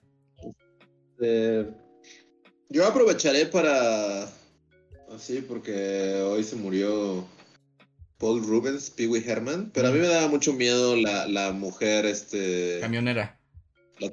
La, mujer camionera de, de Pee Wee's Big Adventure. Sí. que en cuanto termine, o sea, no es por nada, pero eh, voy a ver Pee Wee Big Adventure. en cuanto termine este podcast. ya, la tengo ahí. ¿Ya la tienes? ¿La descargaste? Sí. Sí, piratería. Pero sí, yo podría esa. Reinhardt, ¿tú puedes pensar en alguna? Este sí, una vez por pasar del destino estaba prendí la tele y estaba pasando Pesadilla en la calle del infierno 4, Freddy, Freddy 4. Y ahí vi una escena donde está un vato en una cama de agua, ¿no? Y de repente la cama de, o sea, él está así acostado como viendo un póster de una morra. Y de repente la cama de agua se lo... Ajá, sí. Y se lo traga la cama de agua. Y es que a mí yo este quedé aterrorizado. Aterrorizado. O sea, tendría siete años. Una cosa así. Aunque esa técnicamente no es animación, ¿no? Sí, pero Freddy está diseñado para hacerte. Más bien la película es. La pregunta es como una película que en teoría es para niños, pero tiene un, como Pee-Wee o, Roger Rabbit. Ah, ya, ya. que Freddy sabe que te va a gustar, ¿no? Es como. Se parece, está hecho. Eh. Ajá. Pues yo siempre he hablado de esta película que nadie recuerda, que es animada y me traumó de niño, que se llama El último chorlito, y yo la vi en la tele y es como, ¡ay, una película sobre un pajarito! Y es caricatura, debe ser lo más bello del mundo. Y no, te pone ante la extinción y la falta de amor en el mundo de la naturaleza y me devastó. Ya, ya, ya, ya, Había una película, y no sabría, a ver si alguien así súper, hablando de los media había una película que por algún tiempo pasaron seguido en el canal 11, que era de un niño que vivía como en el subterráneo, así en las profundidades de la Tierra, y tenía que ir a la superficie. Pero el mundo del subterráneo estaba gobernado por ratas. Y, el, la rata más mala era una rata vaquera. Y mm. tenía una rata tonta que era. Una rata tonta que era como su ayudante. Y había varias escenas donde él es como un niño valiente y un niño como así todo temeroso. Pero hay una escena donde el niño temeroso va a morir, o sea, las ratas lo van a atacar. Y como que el instinto de supervivencia, el niño temeroso empieza a matar una rata con una piedra. ¡Wow! Y es así, pero el niño así como... ¡Ah! Y es súper violento, pero es una animación súper todo bonito. No, no, no sé cómo, ahorita la busco. Niño del subterráneo que pelea contra ratas. nos están diciendo que hay una que se llama Camino al Paraíso, pero no sé si sea esa. Y el chiste es que hay que llegar a la superficie, ¿no? Porque pues ya pasó el apocalipsis. Ajá. Ah, creo que aquí, aquí hay un fotograma, aquí hay un fotograma. Sí, sí, sí, sí, debe ser este niño. Tal vez sí es Camino al Paraíso. Pues esa, Camino al Paraíso a mí me gustaba, pero me aterrorizaba. ¿El niño era azul? Street of Stum. Ajá, ¿es esa? ¿Street of Stum? Ajá, sí, había un dodo tonto y un niño valiente y un niño Se ve bien perturbadora. Se ve mega perturbadora. Y yo, ¿por qué veías Acaban eso? Desde el centro de la tierra, desde muy abajo de la tierra, y después llegaban como al metro y empezaban a subir de como, como si estuvieran subiendo Metro Miscuac, ¿no? Pero estaba lleno de ratas y una rata vaquera y había un asesinato de una rata. Se ve bien malvajeadora. Y la rata vaquera se ve muy mala. ¿Se llama otra vez? Bueno, búscala en alemán. Street of Stum. Es alemana, con razón.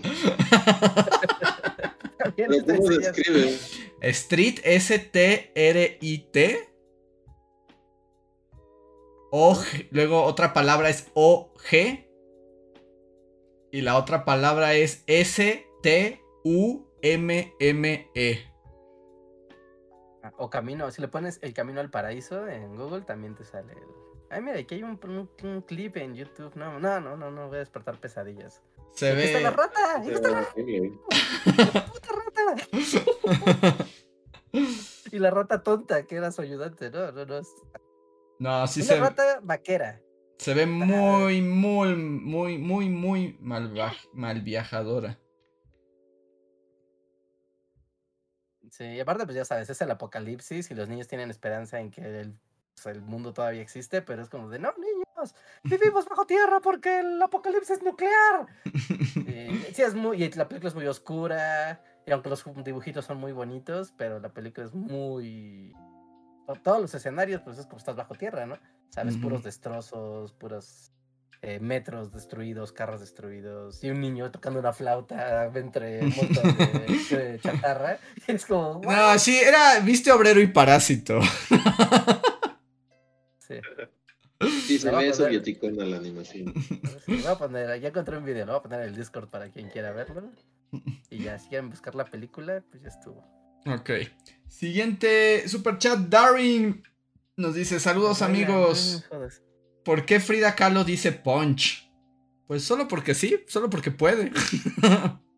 Sí, nunca hubo una razón, ¿no? no, Pero no. sabes un gag. Sí, ajá. Ciantago, muchísimas gracias. Nos da. Y es su primer super chat. Muchísimas gracias, Ciantago. Y dice: ¿Cómo describirían el desarrollo del podcast a lo largo de los años?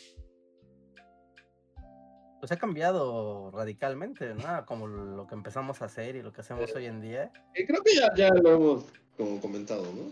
Pero sí, eh, tuvo su etapa imperial, que era como noticias de actualidad, ¿no? ¿Qué pasó hoy? El gobierno de Bolivia ha declarado la guerra, no sé. algo. Luego pasó por la etapa Casa de Andrés, Ajá. y luego la etapa pandemial. No, O sea, eso ha sido, yo Hubo así, un, hubo ¿eh? un pequeño, hubo una, una muy breve pero intensa ocasión cuando lo hacíamos en el estudio. Pero fueron como cuatro veces y luego llegó la pandemia. Y luego llegó la, pero sí, los sueños y las esperanzas. era- Fueron como cuatro episodios y luego Reinhardt llegó a decir que el mundo se había acabado. Sí, después sí se acabó. Y no voy a le- que se va a acabar. No le creímos y luego sí se acabó. Bueno, pero yo lo recuerdo con mucho cariño en la temporada estudio, porque era como, ya sabes, el futuro, sueños y esperanzas vienen frente a nosotros y después el destino decidió que no nos íbamos a volver a ver en años. Sí, sí, sí. Cambió el mundo. Pero ahí sí fue completamente, no fue nuestra culpa. Sí, sí, sí. Y bueno, ¿no? Ya-. Y también, ¿no? En temáticas y formas, pues también ha cambiado, pues, los temas, hasta los temas que tocamos, ¿no? Antes como que era como buscar los temas de actualidad y, y como de política local y cosas así. Y de repente ya fue de, no, esto ya está demasiado banana, vamos a hablar de Strijo Strume y del señor Fini y de mejorando la casa y vamos a evadir la realidad. Sí. Esto ya es este evasión total. Hoy en señor Fini estuvo directamente ligado a la Sí. huelga de actores, que sería un tema de actualidad que hubiéramos tocado en aquellos, en aquellos tiempos. Exacto. Con mucha. Sí, ¿no? Con otro formato, ¿no? Nos hubiéramos dedicado como todo. Pero sí, es padre. Es padre ver cómo han evolucionado los contenidos. ¿No? Bueno, cuando estábamos haciendo podcast, los podcasts no eran populares todavía, como son No. ahorita. que ya Siempre, está, siempre vamos como a destiempo, ¿no? ¿No sientes que nos, o sea, estamos como siempre en un mal tempo, ¿no? Sí, ¿qué, qué te, qué te- qué te digo? o sea, o sea, siempre estamos sí, en... sí, como- sí, sí, es muy tarde para defenderse con eso, pero sí, la respuesta es sí. Muy bien, muy bien. Siguiente superchat. Eh, Daniel, muchas gracias por el superchat. Dice, buenas noches. Ni idea de cómo llegué a la serie Nosotros los Guapos. Creo que fue porque me vi un resumen de YouTube de las telenovelas que pasaban antes. Por cierto, muchas tenían el nombre de María, como Marimar. Sí, no, pues las tres Marías. son- es la, la trilogía de Thalía.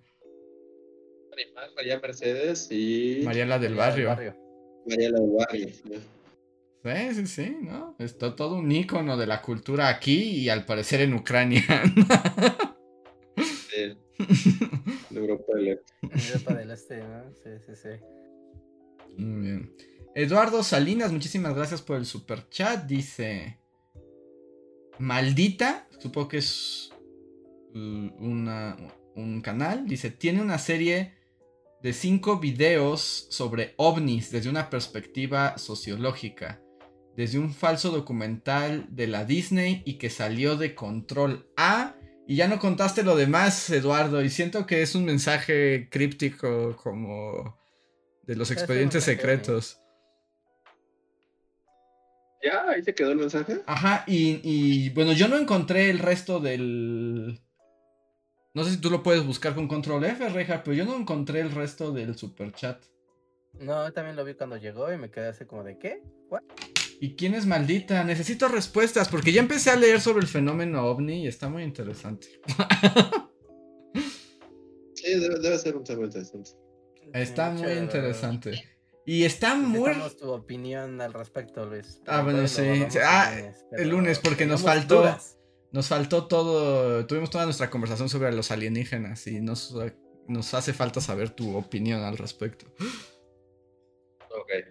Ah, aquí está, mira, sí, sí, Andrés, la Filmoteca Maldita, para eso se refiere con Maldita, que la Filmoteca Maldita tiene una serie de videos sobre ovnis vistos desde la perspectiva sociológica. Son cinco videos donde habla de un falso documental de la Disney que se salió de control. Ah, ah, ah, pues bueno, ah, ok, no, es que perdón, pensé que la continuidad, la continuación del, del superchat, pero es literal el mismo texto que el superchat. Porque el otro pues, día, porque que la vez pasada me recomendaron un canal que tenía una serie de ovnis que me dijeron que era muy histórico y la vi y la neta no está tan histórico. o sea, solo te cuenta como los más famosos avistamientos y esas cosas, pero no hay una narrativa histórica que es lo que yo quiero saber. ¿Por qué surge? ¿Cuándo? ¿Cómo? Ah, es que estás buscando justo el hilo negro de esto, Andrés. Estás, te- estás yendo en contracorriente a cómo funciona la lógica de este fenómeno. Sí, ya sé, ya sé, pero ya le encontré más o menos por dónde. Y está muy ligado a las... Por eso nunca estás en la moda. Por eso nunca estás en, en tiempo. Porque- Sí. Ni en onda, ni en tempo, ni en onda. que, o sea, ¿la opinión es como de ovnis en general o la opinión es de la última, de la, esta audiencia del Congreso? y Ajá, de- Ajá, la audiencia del Congreso. es el- Fue como, qué hueva, ¿no? Como, uh, Sí, un poco. Yo lo que decía era como, si no enseñan a los aliens, no me vengan a quitar mi tiempo. O sea, enséñame una foto. Y aún en estos tiempos diría, güey. O sea. IA. eh, Pusieron en, en, sí, en- en una IA, pon este. O sea, sí, a- aún con fotos y video y todo no lo creería. Y, y solo un güey diciendo, no, créanos, en serio, tenemos una nave alienígena. Es como de. Y además todo, Ah, pero debe ser real porque está bajo juramento. Y es como, ay, gente, por Dios. "Oye, es como, Qué hueva. La neta sí fue, qué hueva. Yo quiero ver el alien. O sea, yo necesito ver a los alienígenas. Sí. Y mientras no, es como de qué hueva con su, con su tema. Pero estén listos, ya estoy preparando un video sobre aliens desde un punto de vista histórico, nada paranormalidad. El video que Scully haría al respecto. Pero Nadie lo va a ver, sí. hasta 10 años después, así que se ponga de moda hablar de los aliens desde una perspectiva histórica. sí. Pero es un buen tema, es un buen tema. Es un buen tema. De hecho, lo único que me falta, luego platicaremos, pero lo que me falta conectar son los círculos en el maíz. Es un buen tema, pero supongo que también está siendo un tema difícil porque, pues en cuanto empiezas a buscar todo lo que llega son gringos con gorras, ¿no? Sí, es espantoso. O sea, me metí a buscar bibliografía. O sea, de hecho dije, no voy a entrar al mundo de los gringos con gorras en los videos. Voy a buscar libros. Hay una cantidad de libros aliens desde los 60 de gente loquita contando sus cosas que Sí. encontrar está, está siendo difícil, pero lo lograremos. Lo Y lograremos. ahorita me puse así como, si yo lo hiciera, estoy seguro que sería, me rendiría, porque no podría pasar la barrera de los gringos con gorras. Sí, no, es demasiado, es demasiado ruido. Hay mucho ruido. Hay- o sea, descargué un montón de libros que además se veían serios y ya que los descargué era como de la Asociación Casa OVNIs de Wyoming.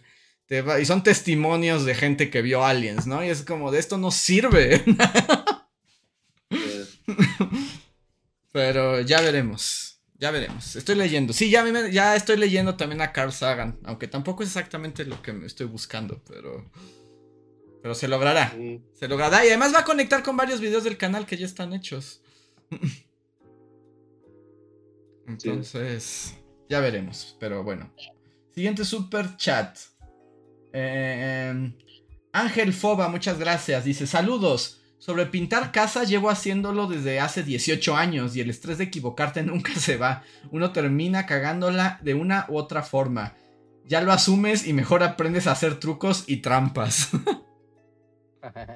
Sí, Sí, no. sí, me imagino. Y yo iba a también decir esa parte que también no es bueno para la economía, que ya dijimos que además todo es más caro. Pero yo también, lo mejor es optar por profesionales pintacasas. Yo, o sea, es- pero pues sí hace que todo sea más caro. Ajá, sí, eres, Sí. a menos Lo que sean de- esposas desesperadas que en- no, no, no nos alcanzan.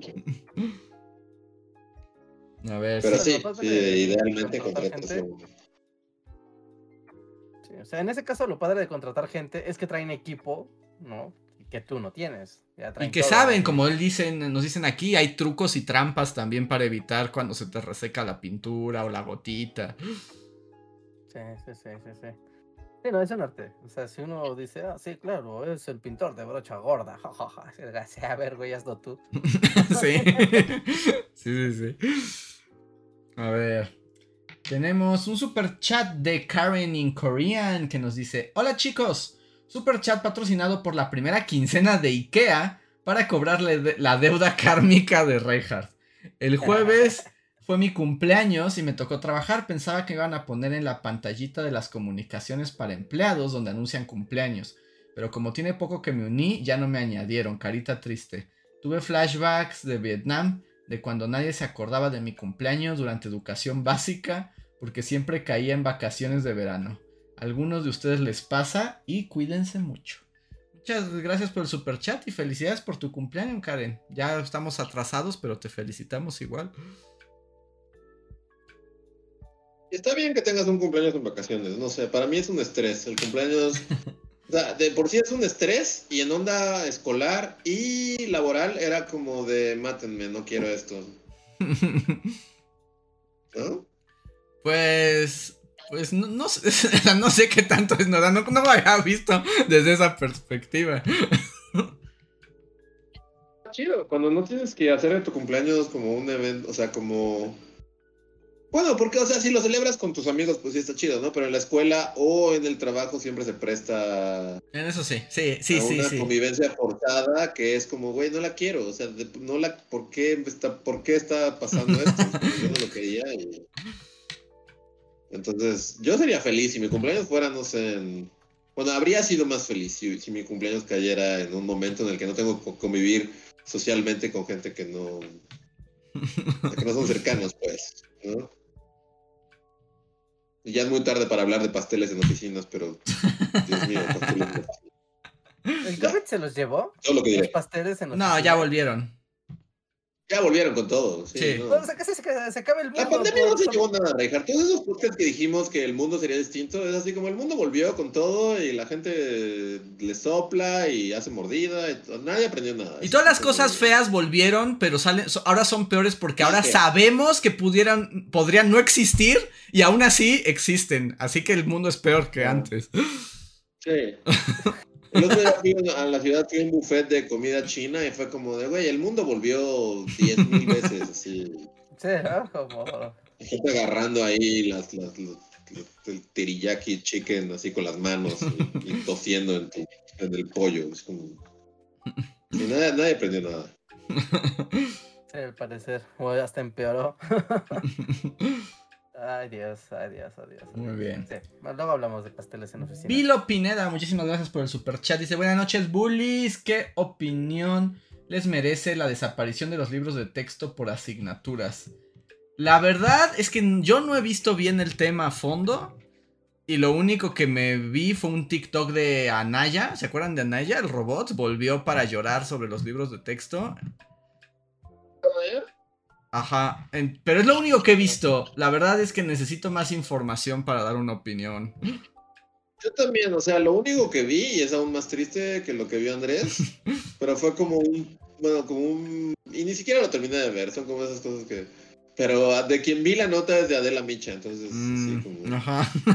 Pero, o sea, por lo que entiendo, ajá, a pesar de que nuestras fuentes son Ricardo Naya y Adela Micha, o sea, por lo que entiendo sí está como, o sea, sí es real, ¿no? Como que, y no lo dudo, sinceramente, o sea, que sea como, vamos a hacer de la educación, no sé, la cosa más ñera. y- sí, yo tampoco lo simple. dudo, pero no lo he visto. Entonces me voy a esperar a emitir un juicio.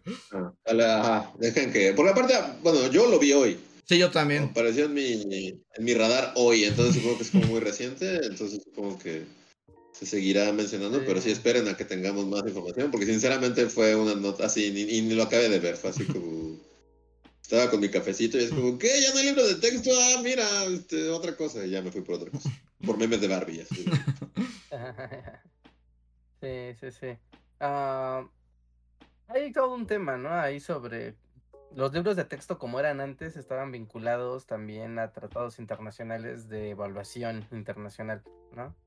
Una de ellas es la prueba PISA, seguramente la recordarán, que había como una prueba de evaluación para saber cómo la educación Super. Fox, ¿no? Ese es Super Fox, así. Ajá, sí, entonces como que toda la banda que ahorita está llorando por eso, pues es como de, ¿cómo no estamos ante los estándares inter- internacionales? Y es como de, pues sí, pero pues México decidió, con la 4T re- decidió ya no participar en, en eso porque opin- la opinión es que la educación que se da con ese formato está pensada en las competencias laborales y las competencias del mercado y no en el humanismo, que es lo que pretende la, el gobierno actual.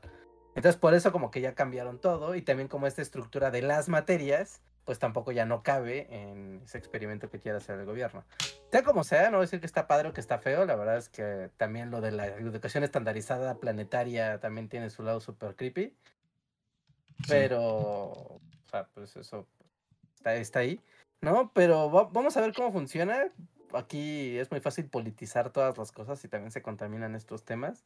Pero pues el tema de educación es bien complejo en México porque sí está pues turbo deficiente. Lo estaba previamente, ¿no? Y ahorita pues como el tema de no se mide, entonces tampoco se sabe. Pero dato, dato así, dato consecuencia de los libros. No, este fin de semana pasado y el antepasado se dieron los resultados para ingreso a medio superior en México. ¿no? Es decir, los chicos que pasan de secundaria a preparatorias, ¿no? Bueno, medio superior. Y está el dato de que, o sea, siempre hay gente que se queda sin, sin, sin hacer los aciertos necesarios o que no se queda en la opción que quiere. No, pero esta vez pasó algo como raro, que no fue nada más por demanda, o sea, de, ah, yo quiero, no sé, ¿no? Imagínense la escuela de más demanda de, de su zona, ¿no? Es, Ah, yo no me quedé ahí donde quería, maldita sea, ¿no? Pasó eso, pero no nada más por falta del promedio, ¿no? De los aciertos en el examen, sino que es la vez que más se ha presentado el número de, el resultado llamado con derecho, es decir, que Ajá. no aprobaste el examen, o sea, ni siquiera aprobaste el examen de admisión. Entonces, el con derecho es que tú vayas a las escuelas y preguntes si hay espacio para que te den el espacio porque tienes derecho a recibir la educación. Pero no entraste a ninguna escuela porque no alcanzaste lo mínimo para pues, ser aceptado por ese mecanismo. ¿No? Digo, y eso es igual, cosas pandemia y cosas educación mexicana, más pandemia, pero bueno, eso puede ser un tema para otro. para Sí, otro es así como está- ya estás entrando a un mundo y son las 12 de la noche. Sí, pero bueno, eso lo para luego, pero lo, lo hablamos luego. Ese es super chat Sí. para otro tema. Sí, está bueno ese tema. Mr. Strange nos deja un super chat. Dice: Fui a ver la peli Ran cuando dijiste que le iban a quitar de movie, Andrés. Y creo que podrías hacer un excelente. Podrías hacer excelente a ese bufón en el teatro. Muchas gracias por creer en mis capacidades actorales, shakespearianas. muchas gracias, Mr. Strange. Mm, Eduardo Colindres, muchas gracias, nos dice que Oda, el de One Piece, se tome los descansos que quiera, pero que no nos falte el contenido de los bully. Ya somos como cricosos y no estamos consumiendo lo que sea. Hacemos nuestro mejor esfuerzo, amigos. Sí, pero a veces eh, como eh, dejan a Oda y dejan a los bully. y by the way, así de, solo diré que hoy vi un, un corto de One Piece en live action y se ve como la peor porquería que jamás se haya visto en la historia. Se ve lo más cringe que puedes ver en la historia. Sí, no, es como de...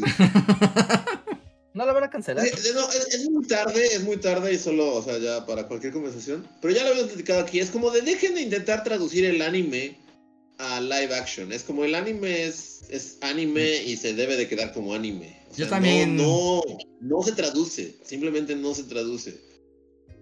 De las caritas de todo. Y así, los ojos. Es como de, no se ve bien, no hay manera, es otra cosa. Es como de dejen de intentar hacerlo, no sé. Yo también creo que debe. de- yo lo que decía la vez pasada que nos preguntaron es como. Claramente yo voy a ver ese live action. Pero por supuesto es la cosa más cringe y rara. Y yo también diría que dejen de querer hacer live action del anime. El anime ya es un medio en sí mismo. No necesita traducción. medio sí. Que no funciona, no funciona como. Sí. Muy bien. A ver. Eh, John Racer. Hola John. Nos dice. Si tuvieran evidencia presuntamente alienígena que no pueden explicar, ¿la difundirían arriesgándose a parecer loquitos? Es una buena pregunta. No, o sea, arriesgándose a parecer loquitos los güeyes que han hecho canciones así. teatro, así, recitaron una obra de Shakespeare en un podcast. Este... Bueno, pero aún así tienes, tienes este, credibilidad, Luis.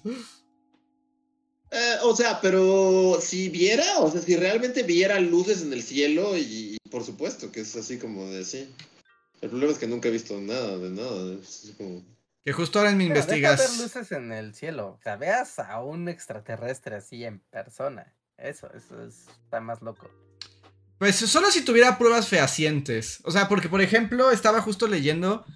eh, son, no, ahorita no voy a profundizar, pero uno de los vatos como que es muy importante para la, difun- la difusión de la idea del fenómeno ovni, en particular de las abducciones, era un profesor de psicología de Harvard, muy respetado, ¿no? Y se volvió loquito de los aliens, pero así, ¿no? O sea, empezó como estudiando lo muy fenómeno psicológico de las masas y terminó loquito aluminio, aunque se hizo mucho más rico, por supuesto, que cuando era académico. Este, pero por ejemplo, ese güey es como un ejemplo de todos te creerán loco, pero no, porque él nunca tuvo pruebas. O sea, decía que sí, pero nunca tuvo pruebas. O sea, si yo tuviera... Es como el día que Maussan llevó al señor del brazalete en otro rollo. Si el brazalete te teletransportara, yo me pondría así, que todos me miren, y me pondría el brazalete, iría a Alpha Centauri y regresaría enfrente de todo el mundo. Sí. O sea, yo soy muy escéptico del tema de los ovnis. Pero. O sea, me encantaría ver algo. Y en cuanto pasara, sería así como ovnis existen, sí, por siempre. Loquito de los ovnis. así. Pero pues no. Yo solo, yo solo lo hablaría si tuviera una prueba fehaciente que además pudiera demostrar incuestionablemente frente a la gente. Como miren, tengo un rayo láser que le robé a un alien. Nadie más tiene uno en el mundo. Sí, sí, claro, ¿no? Como Y lo voy a usar en vivo, así como. Ajá. Sí, pero yo sí, no, no tendría miedo a ser el loquito de los aliens. Y tengo un, el último super chat de la noche y ya con eso terminamos. Es de Erika Pérez. Muchas gracias, Erika, que dice: ¡Bullies! Le escribí a Guillermo del Toro en un tuit para que participe en la Bully Calavera. Todos deberíamos hacer campaña para que pase. Muchas gracias, esperemos. Justo eso es algo que tenemos ya que plantear. Sí, ya, ya es Sí, agosto. ya tengo que empezar a ver eso. Pero sí, sí, sí. Yo también tengo el estrés de que ya del Toro Project se viene. Sí, sí, sí. Ahí tengo unas Exacto. ideas, pero, pero lo, lo intentaremos, lo intentaremos. Haremos lo posible. Solo te saltaste un- otro superchat ¿Me su- saltó un super chat? de Toyo Inclán Prado. Ah, ¿lo puedes leer? eh, ¿Lo puedes leer? Dice, yo solo conocía a Peewee por ser dos veces el papá del pingüino en Batman, de dos universos diferentes. Ese es el papá del pingüino en Batman Regresa, ¿no? ¿Y cuál es el otro universo? Creo que... Esa, una serie, de esas series, mil series que hay de... ¿Es Gotham?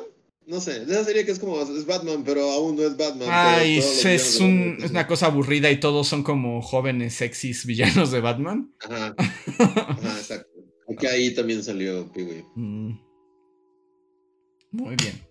Pues entonces ahora sí, amigos, nuevamente no hemos llegado al poscotorreo porque se nos va la boca y se vuelven las 12 de la noche. Pero les, no, ya, ya tenemos extra. les Espera, espera, espera, Andrés. Ah, sí, sí. Espera, espera, antes de, de irnos con todo, eh, nada más un agradecimiento a Gelatinita de Malvavisco porque nos puso un fanart en el Discord. Ah, Un fanart sobre el, es el póster de la Bully Fiesta. Ah, de la bolifista que tú, has pro- que tú estás proyectando. Ajá, sí, sí, hizo un póster para promocionar la Bully Fiesta, así que muchas gracias. Pasen a verlo a Discord en el- la sala de fanart, ahí podrán en- encontrarlo. Déjenle sus corazoncitos y sus aplausos y todo. Yo le voy a poner el mío en este momento. Así que muchas gracias, Gelatinita de Malvavisco, por tu por tu fanart. Y ya, paso- solo, ah, bueno, solo diré eh, a que alguien, a Ca- a Camilo Vázquez está diciendo, hagan una caricatura de Guillermo del Toro y no le pidan permiso. Yo debo decir que si ya vamos a poner así del Toro Project in action, o sea, y lo diré así aquí, como para confianza. Yo hice ya una del Toro Calaca, que creo que está chida, y hasta ya, ya está medio, o sea, ya hay indicios de animación. Entonces, tal, tal vez podríamos bombardearlo también por ahí, así de... Tenemos que hacer. Eso es. No sé qué, qué tan extraño sea para él de, eres- mira, eres tú en Calaca, ¿quieres decir estas frases para nosotros? Este... Pero yo creo que es la manera de ganar su corazón. Formas, Esa es la manera de ganar su corazón, dándole evidencia de que lo queremos. Sí, entonces, y aparte, ajá, ahorita hay huelga, entonces solo está pintando figuritas de Godzilla y de cosas así. Sí tiene tiempo, tiene tiempo. Si tiene tiempo es ahora. Ah, exacto. Es así como Hollywood está en paro y si Del Toro tiene tiempo para grabar tres voces. O sea, yo también lo pensé porque últimamente sí he estado así como que ahorita estaba así como, ah, qué pendientes hay, sí, y de repente es como, no mames, ya, ya, o sea, ya, ya, está haciendo tarde para esto. Ujú. Ajá. Entonces sí fue así como de, no, ya tengo que así de investigar, investigar y todo esto. Y justo estaba pensando, o sea, y también, o sea, si hay un momento en el que puedes llegar a él, es cuando Hollywood está en paro, como de ahorita. ¿no? Porque no sé si lo siguen en, en Twitter, pero sí, ahorita está pintando así. Diario. Diario, está haciendo sus figuritas, entonces ahorita es cuando atacarlo. Sí. Tal vez mostrar la calaca y como una, no sé cómo, cómo abordarlo, pero enseñársela o, o Yo tengo- una yo- de animación. Yo tengo una idea, pero no la voy a decir al aire Sí, porque. no, no al aire, Ajá. ajá, todas esas cosas no decirse al aire. Pero sí, bombardeenlo sin ser este. Sin hostigar y ser groseros. Ajá. Bombardeenlo con amor y. Ajá, tal vez Entonces, Porque pero. aparte lo estresante en esto, y bueno, esto ya, ya, está- no, esto es- ya no es- pero es, es- es que tienes que pensar en dos maneras de hacer el video. Sin o y con. Ajá. Ajá, con y sin. Entonces es demasiado, es como. ah. Pero bueno, ya es muy tarde. Ese es nuestro problema y lo discutiremos entre nosotros. Muy bien. Y además ya lo último, lo último es justo en este mundo de los tiempos. Hoy reestrenamos un video, el video de las bombas atómicas, para que recuerden que la de Oppenheimer no fue la única. Y aunque ya lo hayan visto, vuélvanlo a ver y compártanlo porque hay gente que lo está viendo por primera vez. Entonces, vayan y disfruten el contenido. Y ayúdenos a viralizar los contenidos en sus redes sociales y con sus amigos o con sus WhatsApp, así. Nunca se sabe dónde va a llegar un, un video de bully. Y ahorita que estamos hablando de bombas atómicas, pues aprovechen. Así es. Pues entonces ahí la dejamos. Y ahora sí, somos los Bully Magnets y nos vemos el jueves para otro podcast. Pásenla bonito y descansen. Nos vemos para la próxima. Ve el otro y ya nos vamos. Bye. Gracias. Síguenos en Facebook, Twitter y YouTube con el usuario Bully Magnets. También suscríbete a nuestro podcast en iTunes y en la app de Mixler para tener lo más nuevo de nuestros contenidos siempre a la mano. Deja tus comentarios, suscríbete, compártenos con tus amigos y recuerda, Bully Magnets, donde la historia en verdad es divertida.